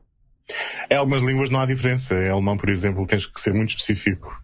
Quando falas de amiga ou namorada. É uma amiga das minhas ou é a minha amiga é a namorada. Enfim. Há de ser a mesma Ah. coisa. Hum, É, é daquelas coisas. Igual em inglês, nos Estados Unidos mais, né? No, no, no Reino Unido não se usa. É tipo, ah, one of my girlfriends. É tipo as minhas amigas. Yeah, yeah. amigos. And my girlfriend. Uhum. E depois o poder secreto que é ser gay ou bi, não é? E portanto a pessoa pode, ter, pode ser mulher e ter minhas girlfriends. hum. E agora? e agora? Enfim, digam, comentem. Sim. Ele que. Ele que foi, então, o que eu achei carismático, quase com a Nostrum, mas não. É Foi verdade. ele. É verdade. É esse, é esse, é esse. É verdade. esse. Ele é É fofinho. ele é fofinho. Uh, Judy Minvan. A música é muito simpática. Eu gostei. Gostei da música. Mas, na, das melhores desse ano, ela tá no do tier, ou no tier. Eu nunca sei como pronunciar essa palavra. Tear. Do tier das mais fracas. Mas não é ruim. Eu Uhum. gosto. De, Beck, sua vez. Não. O Eu, Fábio. apontar- ter- eu não tenho mais nada pra falar. Eu não tenho mais nada pra falar. Então, Fábio Barbosa. Então também achei uma canção agradável. Leva-me muito àquele ambiente. Se fosse hoje em dia, acho que continuaria a ter lugar no mercado, porque é muito lounge, terraço, festa com gin. Sim. eh, remixes tipo que tipo versos dos 15 Cavinhas e por aí fora. Muito essa onda. Um, e dentro das minhas notas de comparação anacrónica, escrevi talvez o Franz de If I Were Sorry dos seus dias. Enfim, É isso. É isso. Ele que ganha. Ele que ganhou o meu festival num desempate. Uh! Que interessante, tinha desempate no meu fest. pois. É verdade. Sim, o desempate do meu fest foi. Os júris votaram de novo. Ah, Eu amo. Votaram de novo entre os dois que ficaram empatados. certo. A segunda volta. Ah, é, igual, igual nas eleições, ok. Esse conceito eu entendo. É, Pra- Segundo turno do Eurovision. Quem- já pensou? Ah, eu amava. Seis horas de Eurovisão. Não, Sanremo. Sarremo. Eles já sabem. É, vai ser, vai ser ano que vem, gente. Já se prepara. Seis horas de Eurovision em Torino, gente. Ah, ai, mano, estou preparadíssima. A Sarremo é que sabe, mas tem quatro ou cinco júris, cada um com peso diferente, em dia diferente. Exato. Não há como empatar.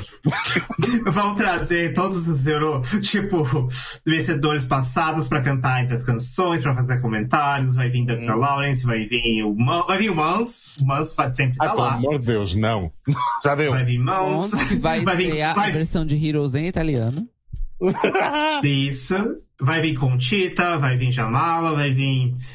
Vai, vai vir Maria Sherifovic, vai vir toda a galera. Toda a gente. Mas para cantar em italiano, versões de Eros Ramazzotti e Laura Pausini, ali como os lindos. Vão trazer até Duetos a Verka Serdushka pra fazer uma versão italiana de Dança em La Chatombai. Sim. Uma versão em tarantela de Dança em La Chatombai. Me Só italiano não não vão-. Só não vão trazer o Jalice. Porque. Oh, pena. Não, porque teve bafo, né? Quando eles ganharam, então não é uma coisa que eles querem esquecer. Não sei, por acaso. Não sabia. Ah, bafo? Contem. Acho que, não sei, é uma coisa. Eu não sei. Só sei que ela, a vocalista, participou há uns anos do The Voice of Italy e não passou da audição cega. Ah, Então é um Ah. bocado tipo. Queríamos lançar-nos, né? De novo, mas não. Enfim. Próxima. Próxima é a Bélgica, com o cantor Louis Neff. Uhum. Com Louis Neff. É, é porque eu imagino que seja Flamengo. Então é Louis.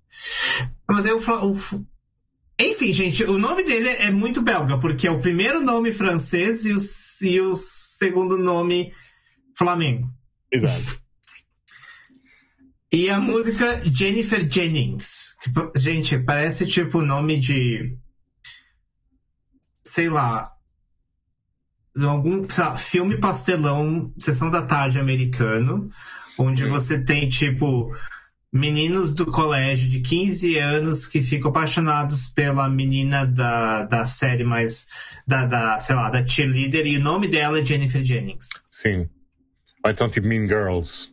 É, tipo isso. Isso também. Mean Girls é uma, eu gosto mais de Mean Girls por causa porque, porque é gay. Espera, é, né? Espera um momento. Esse, esse gajo é o gajo do, do arrobo? Sim, é ele mesmo. Arrobo? O que é arrobo? Tipo, um, ah, uma coisa repentina. Isso. Eu botei. É, o que eu, eu, eu coloquei. Você usou a expressão perfeita, Cis, que você.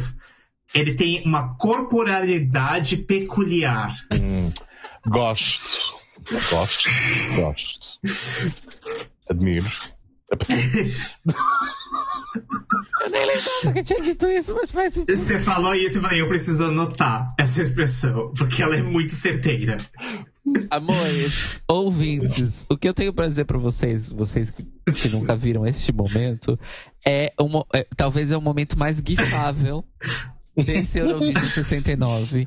É o ciricutico que ele dá no meio da música. Não sei se o Fábio entende o que é um ciricutico.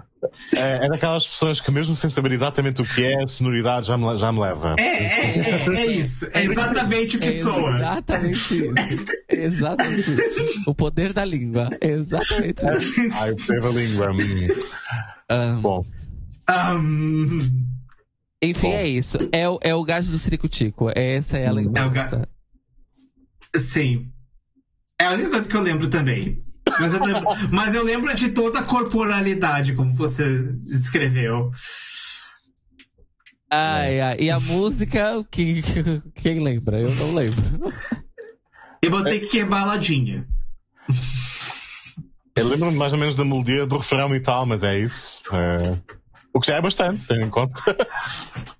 Eu acho que assim, n- no, no quesito músicas que tem nome de, de, de, de- raparigas, de, de meninas, é. Eu prefiro Judy Minvan do que certo. essa daqui. É. É um mini campeonato dentro do Ash, que é de, de 69. Temos, temos, temos mini campeonatos, temos. É igual, é igual na ginástica artística que tem 40 aparelhos. É isso. Eu, eu não sei, portanto, o Beck queria continuar, de, continuar o comentário. Não, fala, fala, fala. que eu te- tenho uma referência Drag Race para incluir, porque o momento, nós todas estávamos a ver aquilo e tipo, ok, arrobo, uh, circo E depois chega ao segundo refrão e nós tipo, vai Exato. acontecer, não aconteceu. É tipo a Money Exchange quando faz o lip sync de Sound the Alarm, a segunda vez já vai, ai não, não, não, Exato. É Não faço. Não pulo, não faço porra nenhuma, não, já não, já deu. Eh, e ele é na, primeira vez que tem coisas assim estranhas em palco, porque ele entrou na Eurovisão em 67, também pela Bélgica, e o tema dele tinha dois fins. Ele acabava ma- a, tipo 10 segundos, antes- segundos antes do fim, e as pessoas palmas, e depois continua mais um- um- uma, uma frase melódica e então aí sim acaba. Portanto, ele é, é dado a essas coisas mais alternativas. É, é, é um artista, é um artista Ou seja, incompreendido. Um artista, um artista conceitual contemporâneo à frente de seu tempo. Pós, pós É, é basicamente o Conan Osiris da Bélgica. Quando não vira- Ele tá. É, É isso. Caio Braga está aqui tendo, tendo, tendo ciricuticos próprios com este comentário. Internos. Ai, ai, mas é isso. Fic- ficou na memória Próximo. pelo, pelo Ciricutico. Próxima. Hum. Próxima. Próxima é a Suíça, com a Paola Del Médico, com a música Bonjour, Bonjour. Que, se não me engano, tem a letra em em alemão. Exato. Exato. Sim. ou seja. Ou seja, nada mais suíço do que isso, né? A Paola. Ah, Paola. Com a música Bonjour, Bonjour. Cantada em Deutsch. Este E eu acabei de. E eu acabei de, de me auto-sabotar. Porque. Porque eu, eu, eu, particularmente, eu amei essa música. Por motivos. Por quê? Porque também é um bubblegum muito. Sim. É um pouquinho mais romântico, suave, mas é um, pra mim, é um bubble, ainda é um bubblegum. E ela, inclusive, está vestida. Tipo, a estética dela com o vestido de bo- das, das florzinhas. Uhum. Ou seja, não tá muito longe da Lulu. Ainda que eu prefiro. Ainda que eu acho que a Lulu seja melhor, claro, mas. Mas então tá aí, eu tinha falado antes. Por que eu tinha falado que eu me auto-sabotei? Pr- pr- Primeiro, porque eu tô fazendo esse podcast de manhã cedo, sem tomar Uhum. café. Segundo, porque eu tinha falado que era algo único do Reino Unido, mas não. Pois. Pra mim, essa, essa música da, da Suíça tá bem na mesma onda. Uhum. E, e eu, eu, ela ficou, ela que ficou em quinto. Ou seja, ela foi a primeira logo depois dos, do quarteto vencedor. Ou seja, ela Pra ficou- mim, merecidíssimo. em segundo. Ou seja, é basicamente a Bárbara pra vir. Basicamente, na Bárbara. Exatamente. Bora pra ver. Bonjour, Aí. bonjour, voilà. Bonjour, voilà, voilà, bonjour. Canções com títulos fáceis em francês. Nesse campeonato ela vence. Isso. É importante. É, o- é o pop. É o pop. Exato. Aí. pop. Ex- é, Exato. Bom, Caio Braga, eu sua opinião sobre Bonjour. Eu gostei também bastante de Bonjour, Bonjour. Adorei a Paola. A interpretação dela é muito. Foi muito. Foi muito fixe, foi muito fofinha e tal. E. E mais. Como posso dizer? Mais solta, assim. E gostei muito da música mesmo. Me surpreendi. Porque no começo eu fiquei meio. Hum, mas depois eu fiquei. Ah. E. é isso. Bonjour, bonjour. em alemão. Gostei. Fábio. É, só sublinhar, também gostei muito, e tendo em conta os mini campeonatos, este é o mini campeonato de canções para Bela e o Monstro, Bonjour, Bonjour, Bom Dia, eh, e portanto a Suíça vence a Jugoslávia neste duelo. Exatamente. Category is Hum. saudações. Saudações. Próxima ligação. Hum. Próxima ligação, é, e falando então agora com nomes, nomes fáceis, é a, Noro... é a Noruega com a cantora Kirsti Spa... Gente, eu vou tentar. Oi, oi, oi. So, so glad skal bli. Corrige. Agora é vocês aí que, que sabem pronunciar nórdicas, por favor, me corrige. Oi, oi, oi. Estava certo. Se for como o sueco, talvez fosse So glad, skal bli, mas tipo, sei lá. É, eu tenho dúvida, eu tenho dúvidas se, ele tem, se eles têm muito essa o. É, não sei. é. Mas pronto, o que quer dizer? Oi, oi, oi. Oi, oi, oi. Oi, oi, oi. oi. Oi, oi. Ah. Se- eh, em inglês é wow, wow, wow, how happy I'll be. bem. Hum, muito otimista. É. Porque não é quando feliz eu estou, sou eu. Quando feliz eu serei. Uhum. Afirmações ao espelho. Manifesta. A, mi- a minha anotação que eu botei aqui foi uma jornada essa canção. É verdade. É, ver- Ai, é verdade. É uma jornada. É uma jornada. Uma jornada da qual eu gostei muito. Inclusive, deixa eu só relembrar aqui o meu ranking. Eu gostei bastante. gostei, gostei. Gostei bastante. Gostei.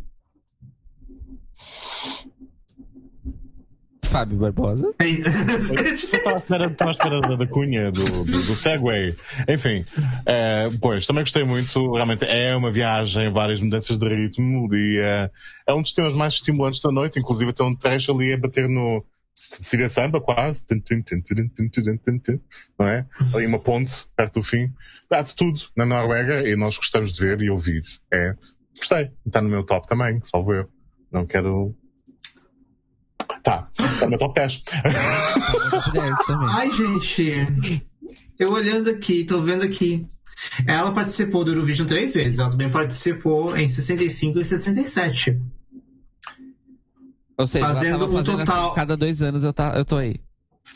Isso, e fazendo um total, nas três participações, um total de quatro pontos. Há um momento em que a vida diz: parou, deixe de insistir. Exato.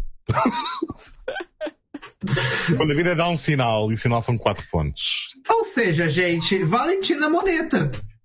Pois, é isso, é a Valentina Moneta dos seus tempos. Porque Exato, a Valentina também Valentina... navega vários estilos, é verdade. E não, e ninguém, ne... e ninguém nega que Valentina Moneta é uma Eurovision Queen, então. É verdade. Temos aí Kirsty. Maior do que a Beyoncé, qualquer uma das duas, porque estiveram três vezes cada na Eurovisão. Exata. Exatamente. Maior que a Bjork também. É verdade. Quantas vezes a Bjork e a Beyoncé estiveram na Eurovision? Zero. Zero. Esse, tipo, esse tipo de lógica é igual, é igual um, uma das melhores contas do Twitter que existem na face do planeta miserável, que é Charts Janet. Uhum. Que é que eles soltam você sabia? Janet Jackson é a cantora que vendeu mais discos na história do mundo, chamada Janet Jackson. ou, ainda, ou, ou ainda, você sabia? Janet Jackson é a artista que mais te, ganhou Grammys na história, tirando todos os outros artistas que ganharam Grammys. Eu amo Janet é tudo. Trail your own path. Trail your own path. Ai, ai. Enfim, que este que nasceu em Tronsa, ou seja, ela é da Lapônia. Uau! Ela é glacial. Lapônia. uhum, uhum. Próxima. Próxima. Próxima é a Alemanha com a cantora Save Malks. Oh, gente. Save Malmqvist. Ah. Com a música Prima Ballerina. Fábio, é sua vez de comentar, pois é o seu país, né? Deus me livre. Então, é a Alemanha Ocidental ou Federal, portanto, uma Alemanha, Alemanha que era metade. Exatamente. Uma Alemanha que era metade do que é agora, mais coisa menos coisa, uh, e que convidava várias vezes, era frequente, cantoras suecas ah. para representarem na Eurovisão nos anos 60. Nós, na altura, estávamos, enquanto estávamos a ver o programa, estávamos em dúvida sobre o que é que o locutor tinha dito da canção, que era um estilo único na Eurovisão. Uh, fui investigar e isto é uma canção de estilo Kozachok, que é folclore ucraniano. Vejam só. Que, uh, loucura mistura. Então, uma canção de, inspirada em folclore ucraniano, com uma intérprete sueca a representar a República Federal da Alemanha. Naquele mesmo ano, uma coisa que eu descobri à parte, um, estava a participar também a Peggy March na final eh, nacional alemã. A Peggy March da canção I Will Follow Him mudou-se para a Alemanha, porque teve One Hit Wonder, depois veio a invasão britânica nos, nos charts uh, americanos e não teve mais carreira. Vai para a Alemanha e acabou os seus dias aqui. Tentou ir para a visão várias vezes. Peggy March. Pois é, é igual o Pete Best, o primeiro baterista dos Beatles. Mas esse se arrependeu. Ok. é, por motivos. Em relação à canção propriamente dita, pois, é, não sei, passou, para mim, passou adiante. É, Beck. Um, é, também. Eu botei. Ela, a Civic representa não apenas a Suécia, mas representou a Suécia em 1960. Hum. Ou, ou seja, outra que tá aí passeando pelos países. Fazendo Mas. um mochilão na Europa, só que no Eurovision. Uhum. É. Mas é, é outro tipo, num, num ano de músicas agitadas muito bom. Um, num ano muito bom. Isso. Uhum. Tipo, essa música ficou um pouco esquecida pra mim. É, É ficou, ficou meio apagada, tipo, blended in, assim. É. Não é ruim, mas não, também não, não diz muita coisa. É uma pena. Mas, Uhum. próxima ligação, então. Pois é. Próxima ligação é a França com a cantora Frida Bocara com a música Un jour un enfant. Have arrived. Um dia, uma criança. De uma criança. Um dia, um infante. É. E um infante. Gente, eu não. Então. e- e a única coisa que eu vou falar é que eu não era uma pessoa de baladas antes de assistir Eurovision. E agora? Eu não era. Eu era assim, ah, balada é chato, me traz aí as revelações de, de, de rabo. E. Frida foi um das, dos- dos motivos pelos quais eu comecei a apreciar balada. E eu não sei o que dizer, apenas sentir, então eu vou passar para Cairo. É, olho pro teclado e não sei o que dizer, apenas sentir. Ok. É, é realmente impressionante. Inclusive, foi a única canção do concurso inteiro que nós três ficamos completamente em silêncio. Foi a única, a única. Sim. Que nós ficamos completamente em silêncio. E, Ah, e é, é isso, é, é entrancing, transfixing, uhum. impre- impressionante, é cativante. Essa é a palavra. É. Cativante. Cativante. A, a música é. É porque assim, todos os elementos estão ali. Todos. A música, a letra, o arranjo, a intérprete. Tá tudo ali. N- não precisa. Nada sobra, nada falta. Hum. É, é realmente é uma performance impressionante, é realmente uma música maravilhosa. E, e é isso. É, merci. Merci. La Reine Baccarat. É isso que eu tenho pra dizer. Fábio. Pois, esta foi a canção que desestabilizou por completo o meu top 3 e neste momento era capaz de alterá-lo outra vez. Porque realmente, como, como acabaram de ouvir, foi uma canção que nos deixou em silêncio. Ah, nós que falámos a noite inteira, por cima das canções, o que é que interessa, né? Ah, e esta realmente foi aquele momento magnético. Daí ser de facto, sem brincadeiras, sem ironias, a Pravi daquele ano, porque realmente ela entra no palco, começa a Uhum. cantar, abre a boca e nós. Já foi. Um, e portanto, Sim. é, enfim, é daquelas coisas que ficam para sempre na memória. Emocionante mesmo. É, brilhante, perfeito. O que é que se pode acrescentar mais? Podia ter ganho sozinha. Podia, podia ter ganho sozinha, de fato. E, e aí tem É. uma coisa, né?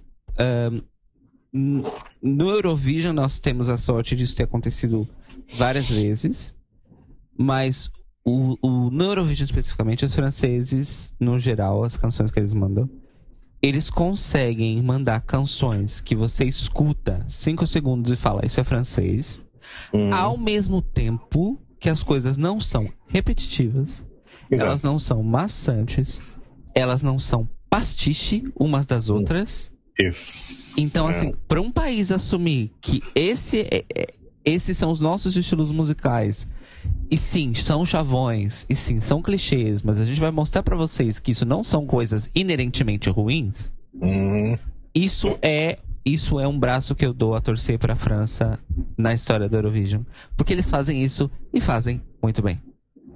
Muito, É. muito bem. Eles pegam aquela coisa pelas, pela qual eles são mais conhecidos e que a gente escuta a essa altura já há mais de 60 anos, mas eles conseguem. A, a- a gente não sai achando que. Ah, é a mesma coisa de novo. Igual, Bárbara Pravi, ela foi, obviamente, comparada com, com Edith Piaf, com Uhum. grandes cantoras da chanson française ah, de antes.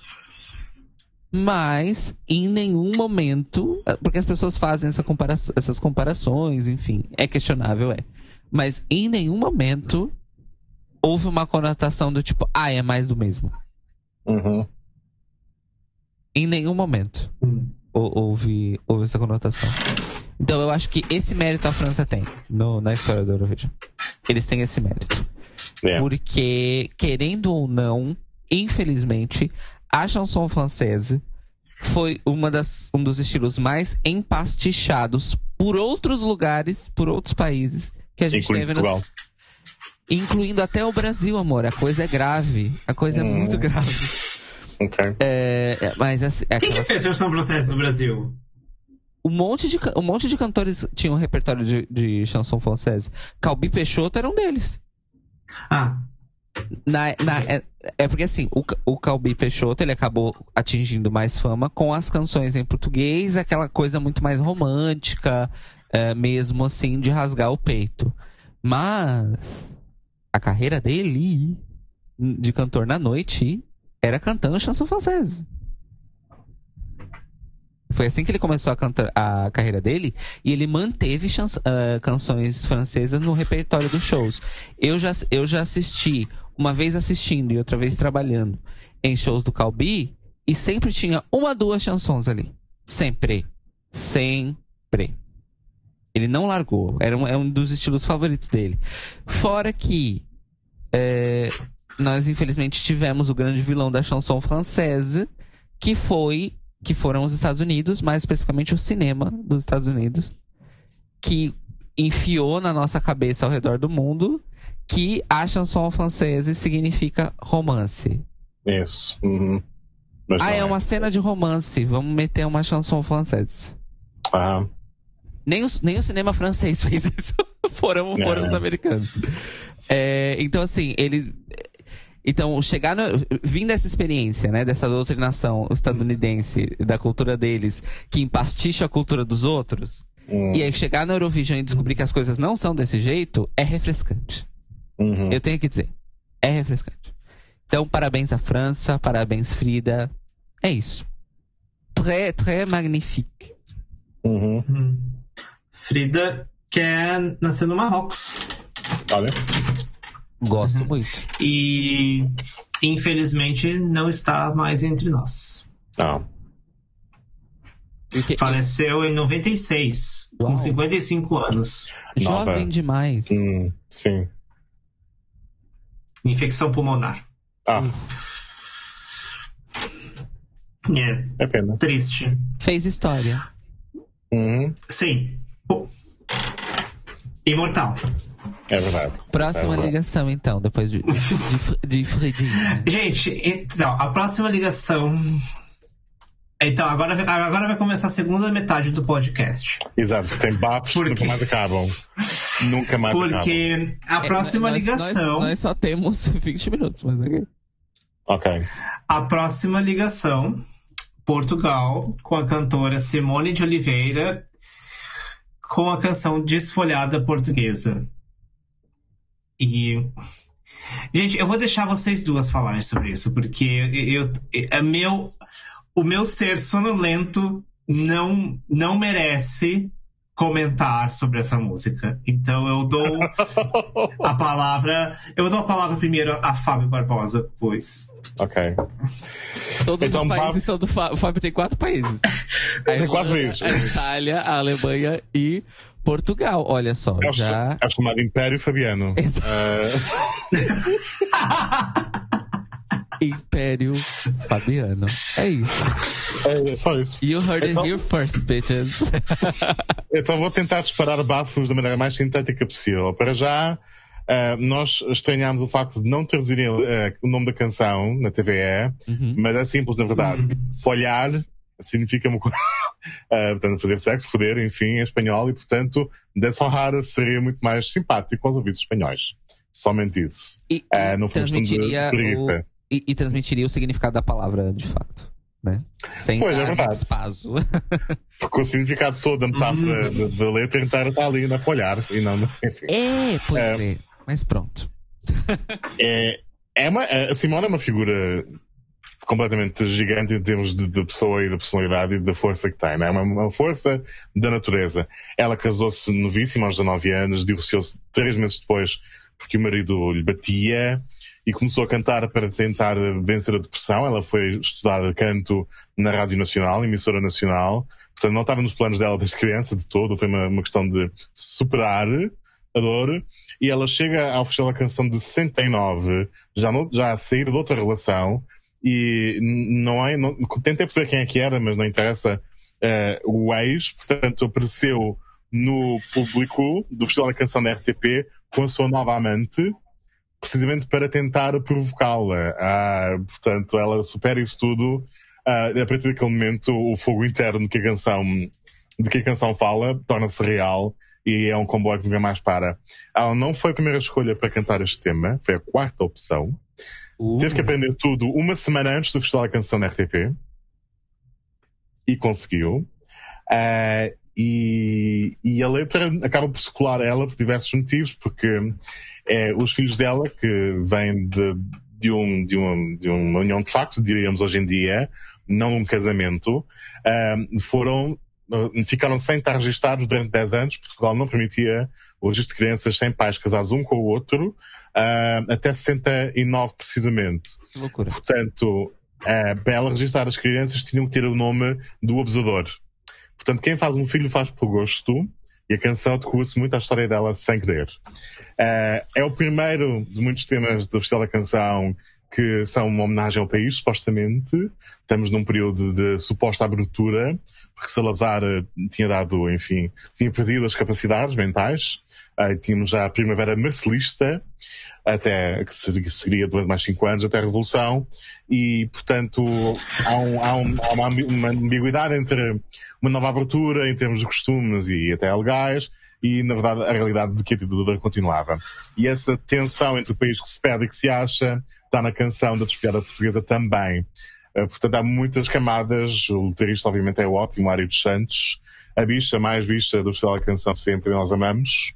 Uh, enfim, um, que consegue transmitir eh, todos estes sentimentos de, de, de, afirmação pessoal, de tensão com a pertença à cultura do país e ao país propriamente dito, etc. Inclusive as suas próprias tensões pessoais, forem a ver, tudo isso nos temas que ele escreveu para uh, o Festival da Canção. Ela, a Simone, foi considerada favorita à vitória, mas depois, enfim, uh, não aconteceu. Penúltimo lugar. Um, ela perdeu a voz depois do festival, deste festival e ficou dois anos sem poder cantar. Reapareceu mais tarde com o tom rouco que já conhecemos. E ela depois entrou no, no Festival da OTI em 80. Este ano ela terminou a carreira. É uma mulher gigante. Poderia ter sido este o ano em que Portugal ganhava. Era a visão, não foi o caso. Dizem que foi boicote, apesar de, enfim, a Espanha também ter uma ditadura e, no entanto, ter ganho outra vez. Um, dizem que foi falta de soft power da RTP junto dos parceiros na EBU. Não sei o que terá sido. Uh, limitações do sistema da votação, provavelmente, apenas isso. Uhum. No ano a seguir a RTP não participou, precisamente por discordar do sistema de votação. Uh, foram vários os países que saíram do, do festival durante um ano. E pronto, é, é, são muitas coisas em torno disto tudo. Se vem, depois, vem a reunir na interpretação que ela dá, que é só dela, não é? A mulher que entra no palco, abre a boca e tudo parou. O vento sai-lhe pelo corpo, pela, pela voz e tudo esvoaça, não é? É isto, Simão de Oliveira. Caio. Esse foi o Eurobafos, então, de hoje.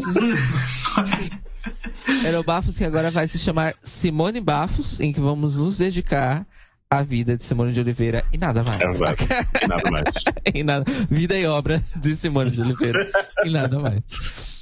É, realmente, a grande injustiçada merecia ter, estar entre as quatro vencedoras, sem sombras de dúvidas. Uhum. Sem sombras de dúvidas, merecia. É, é uma canção icônica, uh, como o Fábio disse. É, é, é uma desfolhada em si própria, porque muitas camadas, muitas folhas, muitas coisas para serem ali, uhum. enfim, descobertas. E. E pronto, Simone já, na, já naquele momento, ela já, já, já tinha em Portugal uma, um status público ou não? Ou foi com essa Já. canção? Já, ela participou na Eurovisão eh, em, eh, já em 65, eh, com o Sol de Inverno. Ela começou a carreira em público na Eurovisão, inclusive. Aliás, na, no Festival da Canção, desculpem. Ah, Ela participou no primeiro Festival da Canção na RTP, sempre. Depois de ter estudado com a emissora nacional. sim, sim. A primeira atuação em público, segundo consta, foi no Festival da Canção de, sei que é 58, sei lá, enfim, primeiro, da RTP. Na... E ela, claro, já tinha uma carreira, sim, tinha uma carreira nessa altura. Aliás, Sol de Inverno, que também é outro bafo que quando, Oh, quando, quando fizermos esse Eurovision, teremos mais Hum. aí um story time sim, sim. incrível. Inclusive, é mais um bafo envolvendo as mesmas pessoas, não é, Fábio? Tendo em conta que vem antes desta canção, pois eh, é, o, o turbilhão emocional só da parte completamente pessoal e privada da vida da Simone provavelmente teria sido ainda mais forte. Não, mas eu tô dizendo, o, o Sol de Inverno também é do Ari, não é? Também é do acho Não. que se- não. Não. Ok. Mas o Ari está envolvido ver. noutras canções mais tarde. Eh, é a bicha comunista mais, mais amada da cultura eurovisiva, Tuga. Completamente. Amo. É isso, amores, e é isso. Escutem Desfolhada e não, por acaso, na votação do Eurovision Again, ela ficou em quinto. Pronto. Hum. Eh, não era vencedora, mas. Mas é isso. Mas pelo menos Mas- uma, uma justicinha ali foi feita. É, que ela merecia estar bem melhor colocada. É isso, amores. Essa é isso que eu tenho pra dizer. Uma letra impecável. Mesmo. Mesmo, mesmo, mesmo. É incrível. Beck. É, gente, eu. Falar o quê? Aliás, falar eu- o quê, gente? É, eu tenho uma coisa pra comentar sobre a letra e também o contexto histórico. Claro que eu não sei especificamente sobre Portugal, eu tenho uma visão mais, mais global da coisa, mas o estilo poético que tem a letra do, da Desfolhada já é um estilo de ruptura. Uhum, Já é um uhum. estilo poético de ruptura. Já, já. É... Que, que, que me chama muita atenção que uma canção com esse estilo poético tenha ganho o Festival da Canção e ido à Eurovisão. Uhum. que talvez só. Quer dizer, isso, as vencedoras até mostram um pouco isso. Mas talvez a Eurovisão ali também já estivesse propícia, já estivesse também se abrindo um pouco mais. Possível. Uhum. É, mas sim, é mesmo, é mesmo impressionante. E, e pronto, é isso. Amo. São os anos 60 finalmente entrar na Eurovisão, não é? A abertura, liberdade de costumes e de, enfim, toda uma série de coisas. Um bocadinho, mas já, já começaram. Sim, sim. Cantores que se mexem, cantores que se mexem, imagina. Pois, cantores que se mexem no palco. Que loucura. Canto- cantores que, que interagem com as câmeras. Que, Aham. também, que também era uma novidade na época, mas não era só uma novidade só na Eurovisão, tá, gente? Era uma Uhum. novidade, ponto. era uma novidade. Ah, porque você começa a ter programas musicais de TV em que os diretores orientavam todo mundo não mais dar atenção somente às plateias que estavam lá no local, mas às câmeras. Isso. É, que se vocês olharem, por exemplo, as, as apresentações dos Beatles no Ed Sullivan, é como se as câmeras não existissem pra eles. Eles estão focados na plateia que tá ali. E isso é. E isso só muda realmente no final dos anos 60. Só muda no final dos anos 60. Pronto, mas enfim, detalhes. Não vai querer falar na- nada mesmo sobre Simone Beck?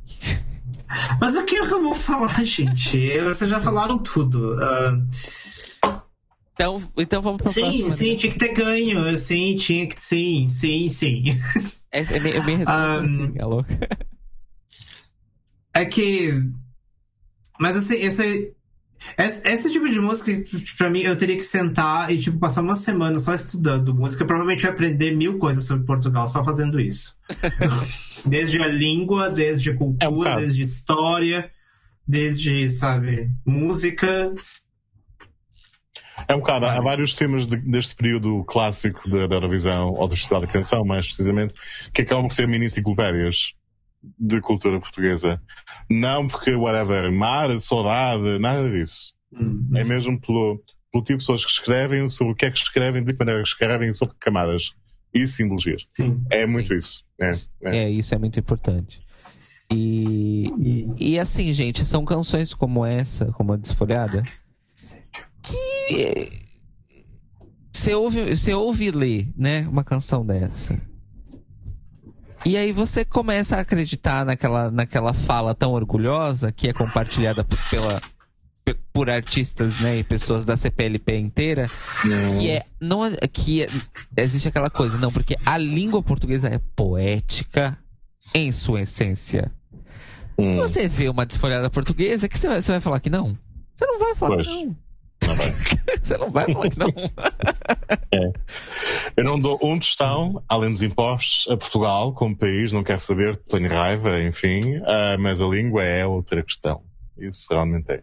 é mas é aquela coisa né a língua a língua a gente desassocia do país e associa as pessoas aí fica É. mais fica mais fácil É. mais fácil lidar É isso. próxima Sim. ligação Beck Próxima, então, e última é a Finlândia, com a dupla Jarko e Laura, com a música Kun Siloin Enen, que significa, em inglês, like in those times. Tipo, é um advérbio. É um advérbio composto. ok. Eu, eu, eu gostaria de começar porque E- vai ser bem rápido. Meh. Ah, depois da desfolhada, ah, dá licença, né? Fábio, Beck, quem quer? Quem quer ir depois? Fala, Fábio. É, pois, uma canção que já em 69 era saudosista, vale-nos Deus. É, achei interessante na altura, em termos, de- acha- tendo em conta o contexto da televisão, acho que era arriscado e tal, porque é, é divertido, é bonitinho, tem sapateado, mistura estilos, etc. Alguns dias depois, ouvindo outra vez, é um bocado agoniante, mas aprecio o esforço. Beck. É, Então, é, como a pessoa que gosta das músicas agitadas do Bob... Tudo bem que não é um bobogão, é um ragtime. Sim. Mas a única, eu, a única coisa que de desgosto é a questão, tipo, ai, gente, casal hétero do Cancion. Ai, não. Só, Sim. o único casal hétero que eu aceito. Assim, a, não, vamos lá, casal hétero fazendo músicas de amor. Porque existe casal hétero que não faz. Madame Messier eu não conto porque eles são casal, mas eles fazem outros rolês. Tem mais vida, além disso. Mas o único casal hétero fazendo músicas de amor que eu perdoo no Eurovision é o, a Paula Selling e o Ovi. Ah, Por quê? Porque eles faz, eles são muito camp. Eles vêm e falam, ai, nós somos. Não, é tipo assim. It's a miracle! It's so amazing! It's a miracle! Ah! Então, tipo, pianos redondos, Paulo Selling gritando. Então, sabe? Incêndios. Se é pra- Exato. Se é pra fazer. Se é pra falar de amor, então pelo menos, sabe? Faz a caráter. e eles souber- sabem fazer isso. Mas fora eles, então, tipo, é. Sabe? Pergunta. Hum. Pera, eu acho que eu. Eu me- você tava falando do Dazi? não. Não, tá falando Paulo Seren e Ovi. Ah, ouve. É porque você falou de piano redondo, eu fiquei, mas espera, ele falou outro nome. Não, as- antes do. ah, ah, antes daquele que é dos, dos teclados redondos do Dad, teve Romênia em 2014. Ah, ok. É, eu, eu preciso me relembrar disso, porque eu já assisti 2014. É, mas então quer dizer que Dazi e Arne não tem o seu passe. Não, mas a música. Então. Eu, eu- mas eu não conto porque a, perf- a performance não é Daddy e Arne. A performance é Daddy e Gagna Magnet. Ok, não é heterosexual propaganda. Ok. Então, não, porque senão a gente, vai, a gente vai cortar metade do Eurovision inteiro se for qualquer coisa que seja uma música de amor. Daddy é mais Porque é isso. Friends propaganda, tipo. É. É, não, pra mim não. É uma música de amor. Ten Years, Ten Years é uma música de amor, mas ela é cantada por uma banda. Hum. E tem- tudo bem que a Arne tá ali, mas até em questão de performance não tem a. Ai. Não, é uma performance de banda. É, não, isso você tem razão. Então eu não conto. Boa. Precisamos de mais esposas que sejam equiparadas aos amigos como acessórios no palco.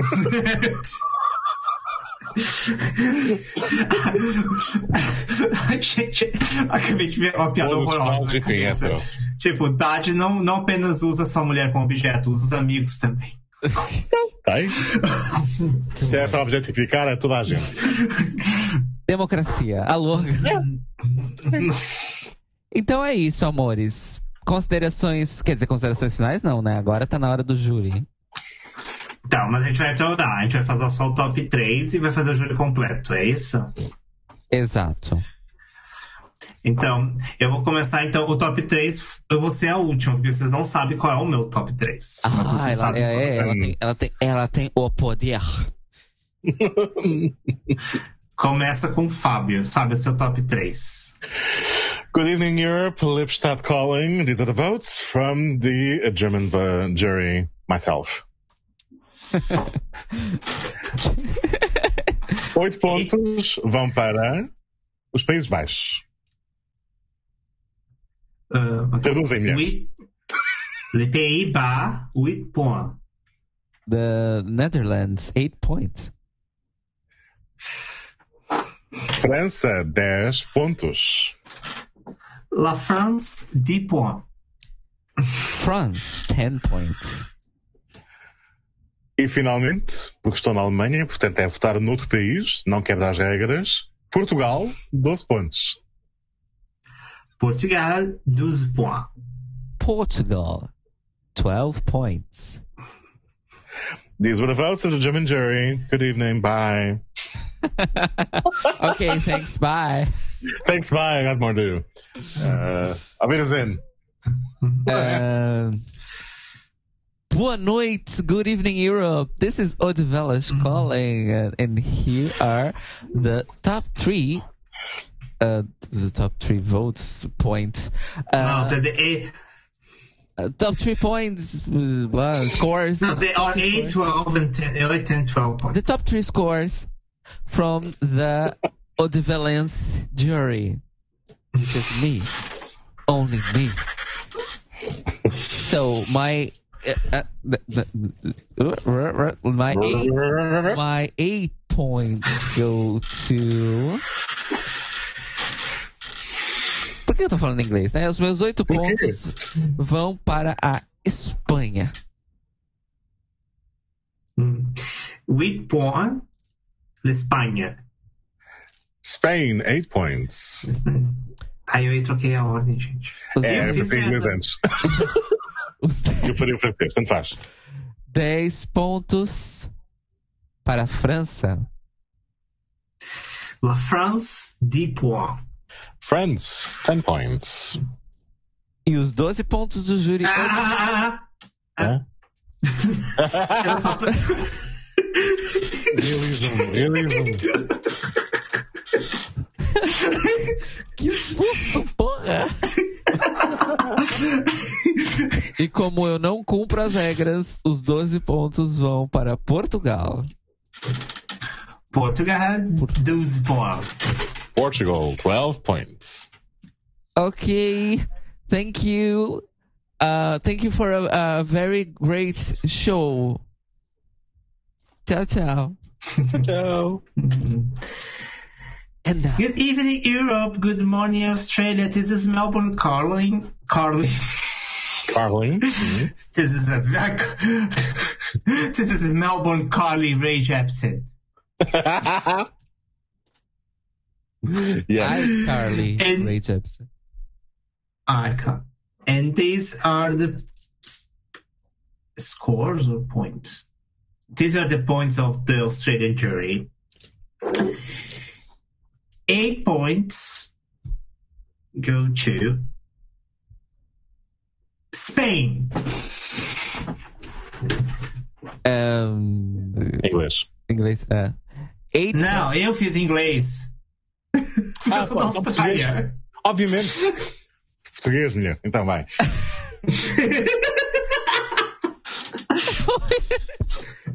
Oito, oito pontos pra quem? Eu já até esqueci.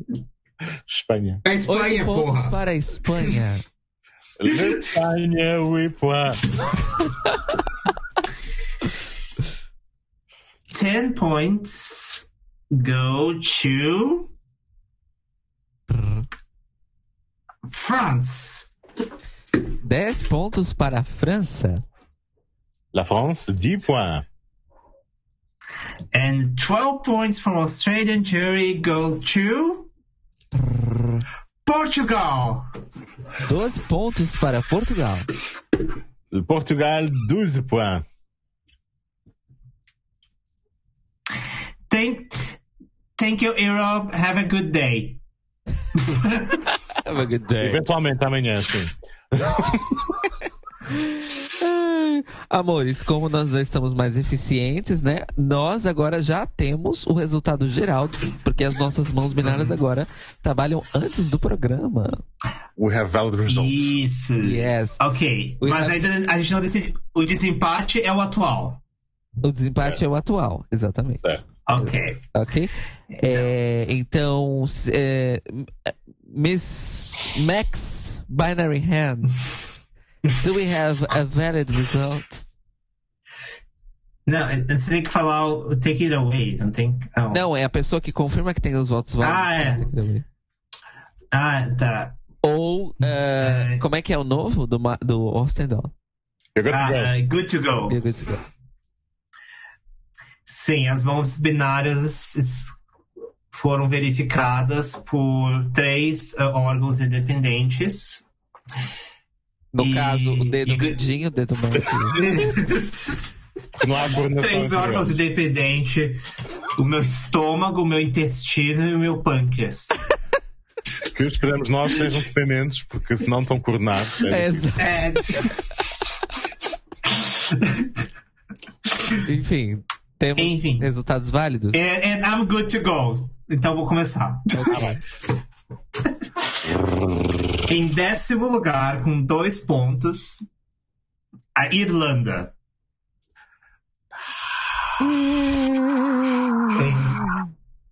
Em nono lugar, com quatro pontos, Ah. Suécia.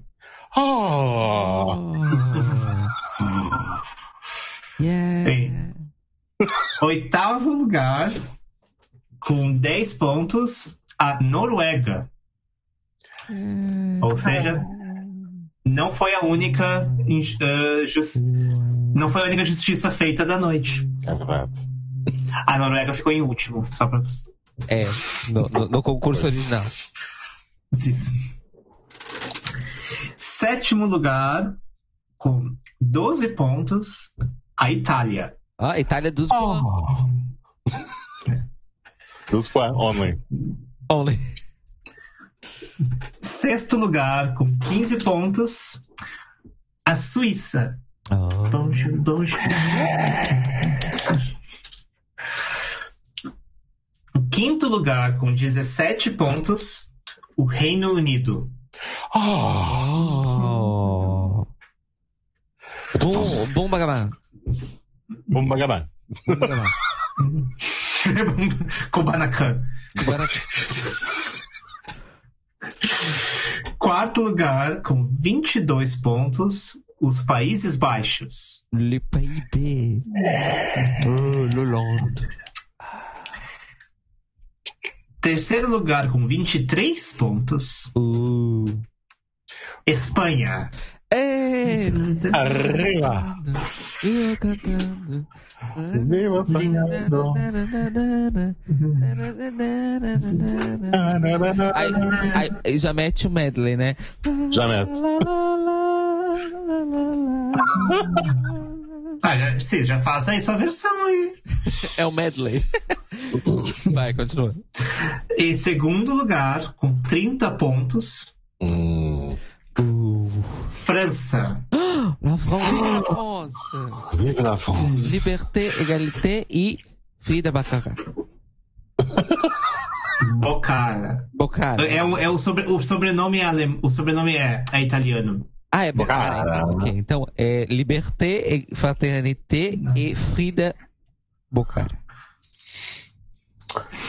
E em primeiro lugar, agora, a terceira vez na história deste podcast, por unanimidade, 36 pontos. Portugal. La, la, la, la, la. La, la, la, la, la.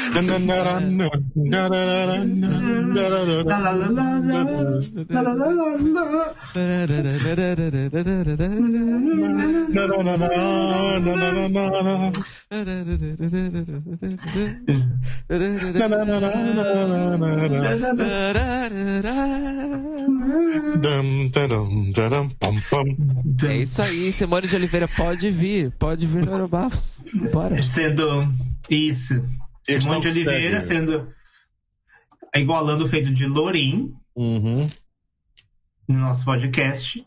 E da. Acho que o nome da banda era Minx, ou alguma coisa, do Jéssica 2003. que também. a banda belga. Foi Que também foi unanimidade. Olha só. Agora a questão que se é como é que a RTP vai organizar o evento no próximo ano com o regime ditatorial que se, se impõe no país. E eu gostaria de também falar que foi, tivemos também unanimidade no segundo lugar com a França, com 30 Oh. pontos. É a Que do Foi né? difícil. É a dobradinha do poder. É verdade. Foi difícil que eu tive várias vezes a alternar entre França e Portugal no No primeiro? E, primeiro. É verdade. Oh. e os países que ganharam pontos de no- no- nossos, mas não entraram no ranking foram Finlândia com dois pontos também e Mônaco com um ponto. Esse um ponto de Mônaco foi meu. Você não me. Eu acho que o Azerbaijão foi roubadíssimo e o Chipre também. Roubadíssimos, no caso da própria história nessa época. Verdade. É Fui pesada isso, então, agora, gente. desculpa. Nossa. É isso, amores. A justiça foi feita mais uma vez, porque aqui no Eurobafos nós servimos não apenas bafos, nós, servis, nós servimos justiça. Isso. O nome do podcast será Eurojustiças. Eurojustiças. Eu gosto do, do conceito do Eurojustiças. Nem o Tribunal Europeu dos Direitos Humanos chega à nossa eficiência, à nossa eficácia. Tribunal de Haia sonha. Sonha. Sonha.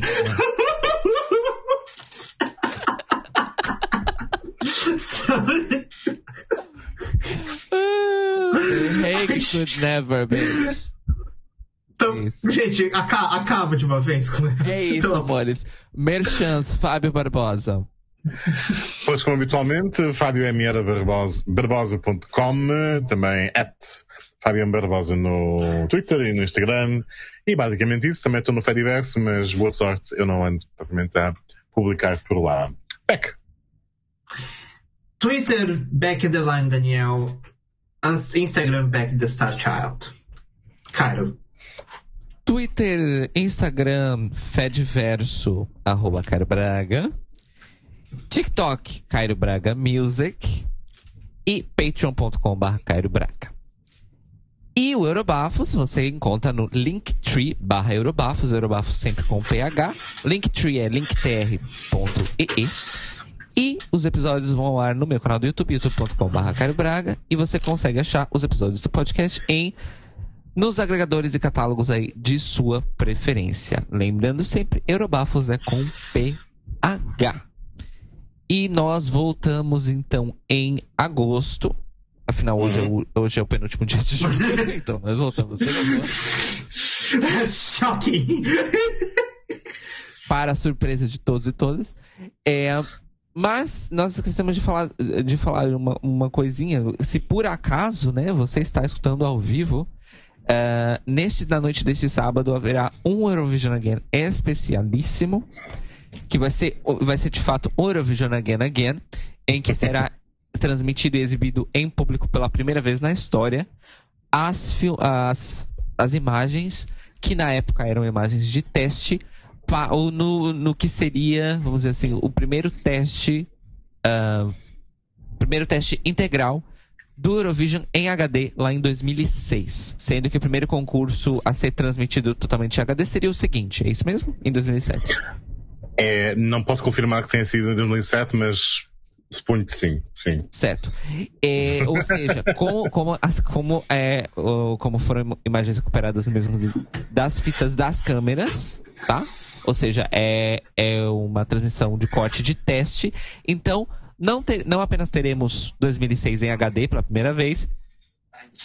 Desculpem. Mas. Obrigado. Mas também, como não era. A- a- não é o feed da transmissão, não teremos grafismos e nem postcards. O que significa que teremos bastidores e principalmente poderemos ver as trocas de palco de 2006 em HD. Que, ah, obviamente, a EBU no seu anúncio fez questão de destacar que tem uma, uma troca de palco lá em específico, que aparentemente é uma, é uma performance em si só, a troca de palco. Então, eu não vou poder assistir em direto, pois não estarei em casa, estarei em Évora. É, mas espero assistir em diferido, com certeza, porque estou curiosíssimo ahn, para ver esses momentos de bastidores. Além, é caro, de assistir em High Definition, o maravilhoso concurso de 2006. Certo, amigas? Certíssimo. Hard Rock Hallelujah. Hard Rock Hallelujah em HD, imaginem. Imaginem só. Imaginem as asas do Lordi, assim, com todos os detalhes. Amo. Quem que era Portugal em ainda. 2006? Hein? Quero ser tua Tem quando esperança. ou não? Não, gente, quer ser tua em 2014. Ai, eu confundo os anos. Quem era Portugal 2006, Fábio? Tinha oito anos de diferença. Eu sei que em 2007 foi a Sabrina. Mas 2006. eu- Mas também não, mas é só Foi- final que eles vão fazer, né? Em 2006 foram as Non-Stop, que era uma girl band, com a canção Coisas de Nada. É. Não. hum, Pronto. É. Ah, mas foi ano que teve Last Ketchup também, então teremos Last Ketchup em HD. Oh, Jesus. Jesus! É. Com aquela canção e aquela performance. Grandes emoções, emoçandras.